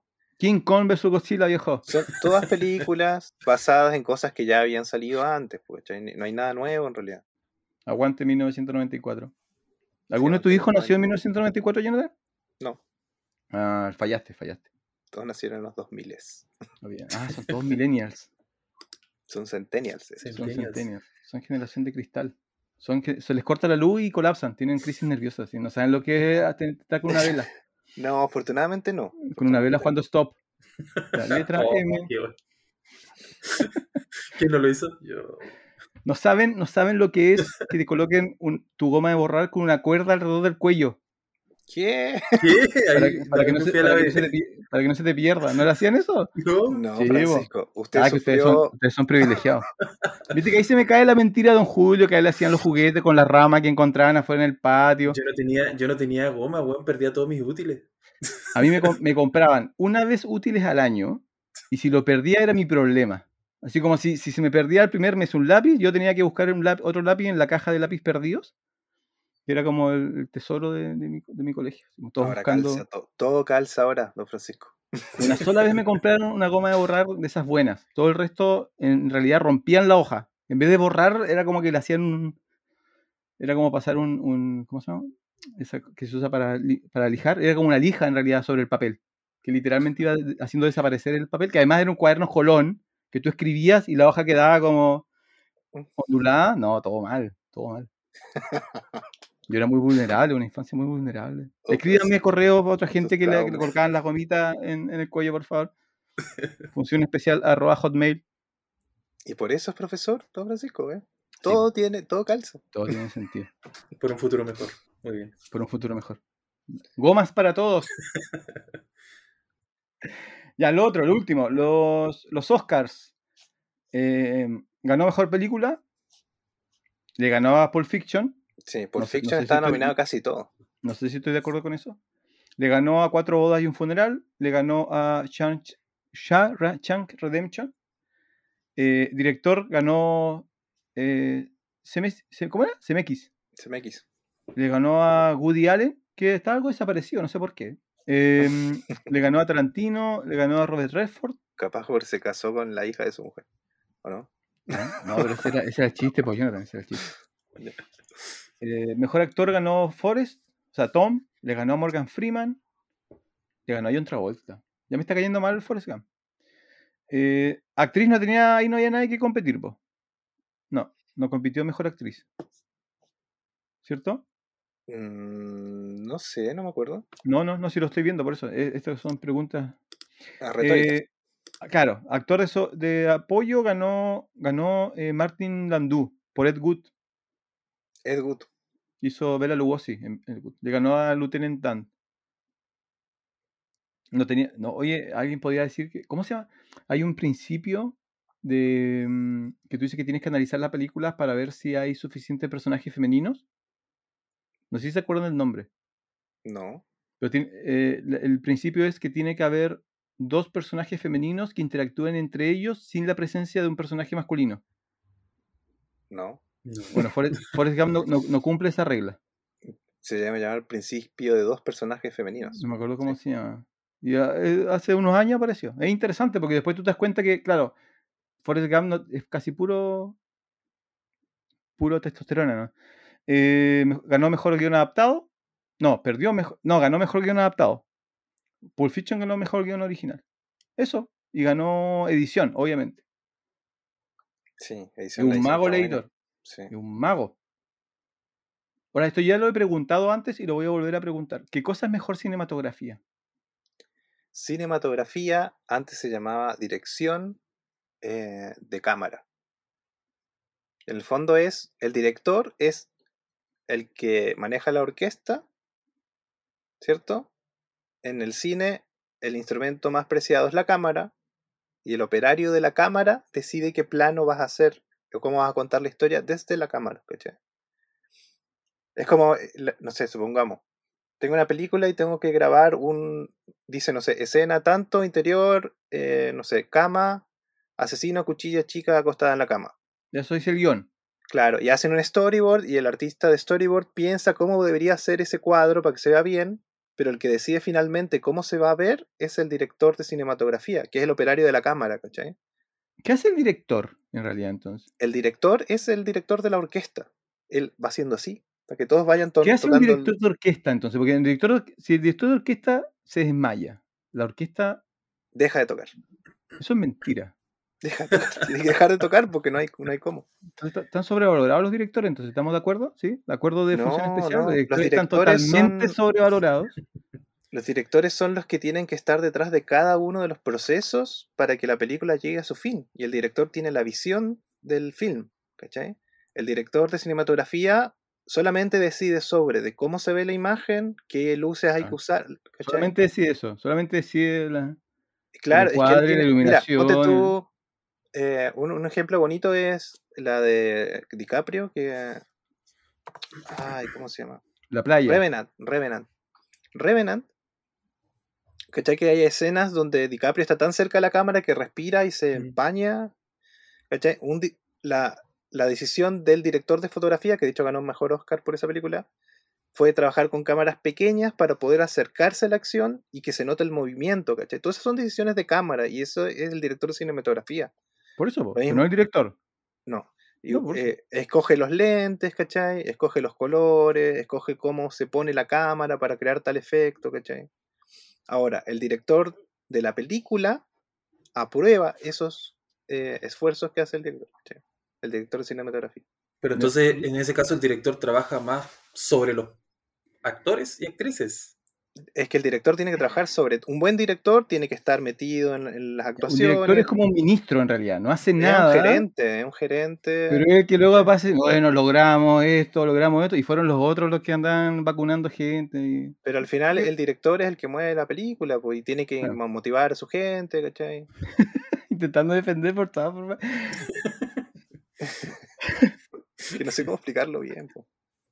Pero ya, la- hay, hay un, existe el director, que es el que está arriba, y hay otro director, como en un menor grado, que se encarga de ver la, la filmografía. No, no sé, ¿así será? La cámara, Cinematografía. sí, las ediciones de cámara, así como Sí. hay una persona que está dedicada al sonido, ¿cachai? Claro.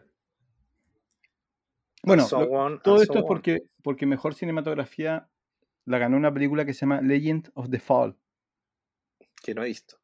Tampoco. que no sé si alguien No ha visto en realidad. Pero eh, actúa Brad Pitt y actúa Anthony Hopkins. Ah, Leyendas de Pasión, sí. Es que yo las conozco por. ¿Esa es la traducción? ¿Leyendas de Pasión? Sí, Leyendas de Pasión. Bueno, esa le robó mejor cinematografía a Forrest Gump. eh, Sabes que esa película es buena. Es muy buena. No, yo creo que la he pillado partes, más no, no la he visto completa al comienzo. Es súper Sí. larga, me da la impresión. ¿no? Sí, y la trama, sí, pero la trama es bien completa, los personajes. Porque es como de época, ¿no? Es como Sí. alguien que se, que se aleja de su casa durante Sí. har- hartos tiempos y cada vez que regresa algo Es, hay es muy, es, distinto. muy, es muy Brad Pitt. Muy Brad Pitt. Es muy, muy, Brad Pitt. Sí. Ya, eh, eso sí, ganó 6, tuvo nominada muchas otras cosas. Ah, ganó efectos especiales, obviamente. Le ganó la máscara. No sé si estoy de acuerdo con eso. La máscara tiene buenos efectos especiales. Em. Bien por, bien por Forrest Gump. Sí, pero por ejemplo no hablamos de los efectos especiales de Forrest Gump, y, pero sí son geniales, porque en esa época era difícil de hacer lo que hicieron, que por ejemplo colocar una persona en video antiguo, Era más sutiles, po. es que es más difícil, los efectos especiales es más fácil hacer algo que no existe a hacer algo que existe. Por Claro, ejemplo, no, no tienes punto de referencia, po. Titanic, el Titanic, eh, una de las cosas más difíciles de hacer era hacer creer que ese barco en 3D Es un. Eh, no, no, no. Se, viera como algo nuevo. Porque algo. a- Tú puedes hacer algo usado en 3D y es más fácil de hacer. Porque le agregas cosas y haces que sea más realista porque se ve el óxido, no sé. Pero hacer algo nuevo y que se vea real es súper difícil de hacer. No, sí, porque tienes punto de referencia, pues es como nadie, por ejemplo, si alguien hace un Ewok, tú no, no lo, ¿con qué lo comparas? Así como, tiene, tiene que verse bien, ¿no? Claro. Pero cuando tú haces a Kennedy dando la mano a Tom Hanks, la gente va a decir, ah, yo sé cómo se ve eso en realidad. Claro. Se- se puede igual es un efecto que hoy es mucho más fácil de hacer. Lo puedo hacer yo tranquilamente. Si quieren un día lo A ver, ya, yo quiero darle la mano a. No sé, ¿a quién puede ser? Jorge Alessandri. La otra semana en el canal de YouTube. Vamos a estar Ah, todos. no, pero tiene que haber un video de Alessandri, pues si no hay video no lo puedo hacer. Vamos a hacer algo, se puede, se puede. A 80 lucas la hora se puede hacer todo. No, pero gran, gran, eh, gran película. Por eso yo no tengo que verla de adulto para ver qué, me genera ahora. Pero yo creo que fue una de las películas más importantes de los 90 en realidad. Sí, sí, sí. Sobre todo, bueno, para. Yo creo que los Estados Unidos, sobre todo, para ellos debe ser como. Mucho mejor que para nosotros. Bueno, en fin. eh, así como volvió el maletín, volvieron las bolsas también. ¿Trajeron sus bolsas? ¿era en serio? señoritos? ¿Era de verdad?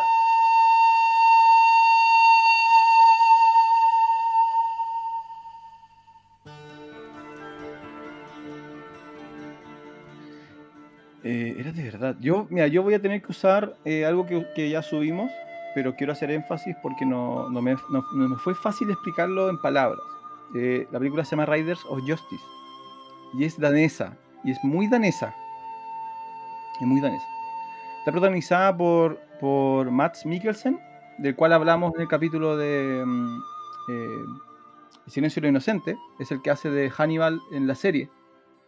Eh, y también el protagonista de eh, Dunk, la, la que estuvo candidata a los Oscars el, el año, pasado.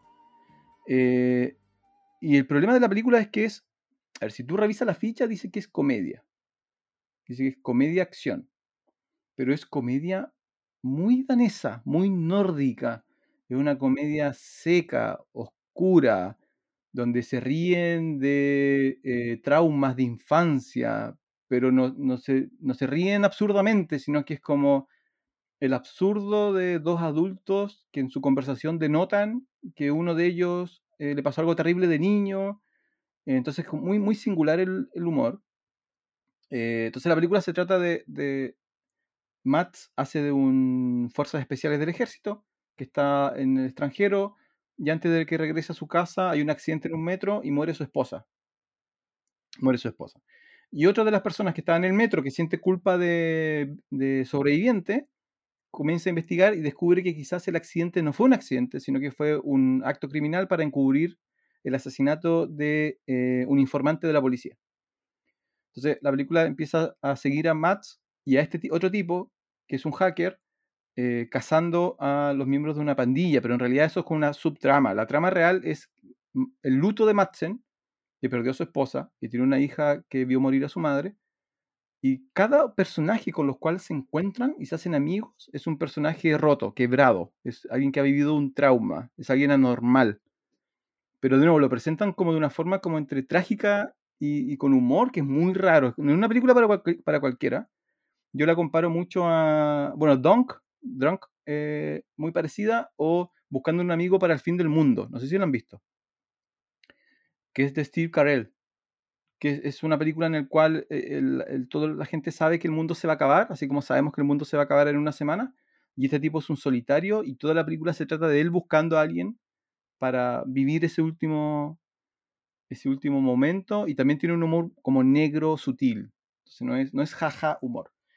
Pero es, una película danesa, yo la encuentro muy recomendable, tiene momentos raros, tiene momentos eh, incómodos eh, para nosotros, para, para nuestra cultura, pero vale la pena como parte de esta invasión nórdica que nos está llegando del, cine. En inglés la película se llama Riders of Justice, en noruego no tengo, o sea, en danés no tengo idea porque usan esas letras que están al revés. Eh, pero muy bien, salió, este, salió el año pasado, pero seguramente va a llegar este año a algún, algún stream. Riders of Justice. Don Julio. Yo, mi recomendación va más allá de por la película en sí, por como esta nueva tendencia de crear mucha ficción sobre apocalipsis. Eh, Bird Box de Netflix, eh, protagonista Sandra Bullock, que tiene que ver con la historia de un apocalipsis zombie que te van, o sea, no zombie, o sí, no es como raro, mm, es como una, es que por eso digo, es como esta nueva tendencia de hacer películas de apocalipsis donde no necesariamente tiene sentido lo que estás viendo. Por eso digo, es una película extraña, pero me gusta cómo la trama que tiene, cómo se desenvuelve. Lo único que no me gustó fue el final. Pero. ¿Ustedes la vieron? Sí, sí la vieron. Esa es una recomendación. No. Véanla. No me gustó el final. No, no. Me gustó, pero el final no. es eso, no me gustó cómo se, el desenlace de la historia, creo que puede haber sido mejor, creo que puede haber dejado un arco abierto para un, posible, una posible segunda parte, aunque no se haga, pero te deja algo. Em, y esa es mi recomendación, no voy a dar spoilers. Yo sí, eh, sí la vi, la vi la película. Me acuerdo que fue una de las primeras películas que salieron como el con el cartel de Netflix bien grande. ¿Se acuerdan que una de las primeras producciones de Netflix, me parece que fue, Beatbox? Sí, mm, sí. No, y que contenía una actriz eh, claro, hollywoodense. Sí. Em, eh, sí, sí, es súper entretenida Beatbox. Eh, y Jinetes de la Justicia, me, me, tinca que es un tipo de película que me va a gustar. Así que lo verás.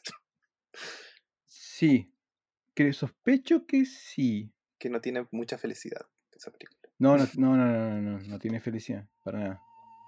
Estoy adentro entonces.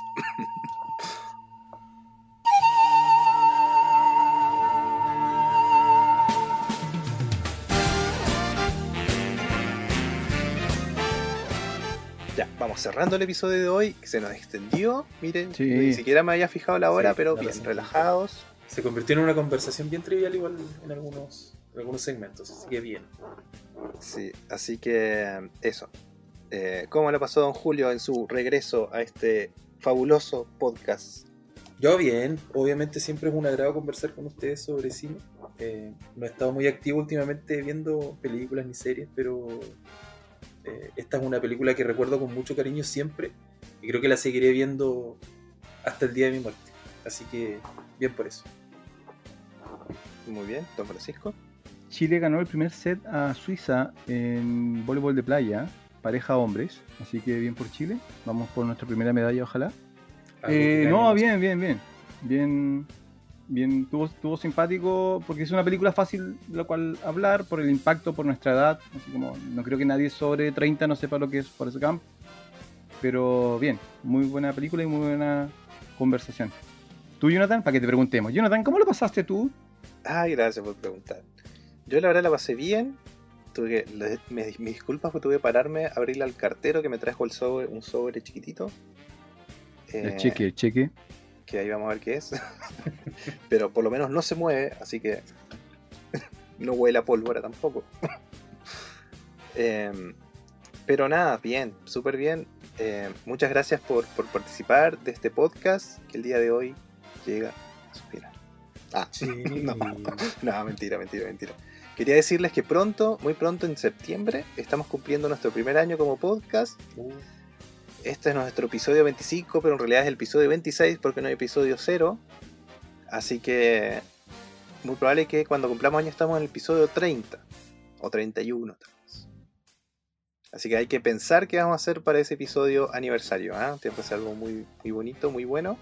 Capaz que haya sorteos, concursos y, regalos para nuestra audiencia. Nada de eso es verdad, nada de eso es Pero- verdad. Jonathan, Todo no digas cosas que no se pueden cumplir. Ya estamos en conversaciones, pero por favor. Y eh, ese día, por favor, póngase la polera función especial porque no la estamos usando. Don Julio, pase a Así buscar es. su polera. Sí, voy a pasar. ¿Más rato? ¿Estás en tu casa Don más rato? Francisco. No. Lave ¿Sí? su polera. Hay que lavar, cada vez te iba a decir, hay que lavar la polera igual en algún momento. Sí, y yo no sé ni dónde tengo la mía, pero bueno.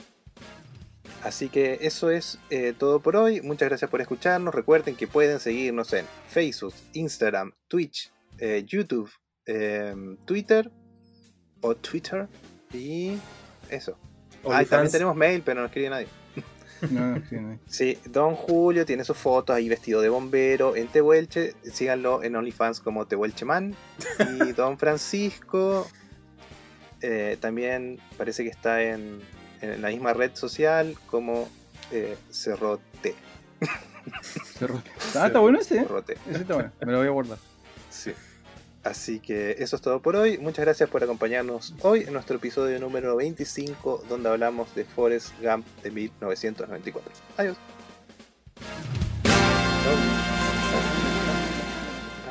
Stop.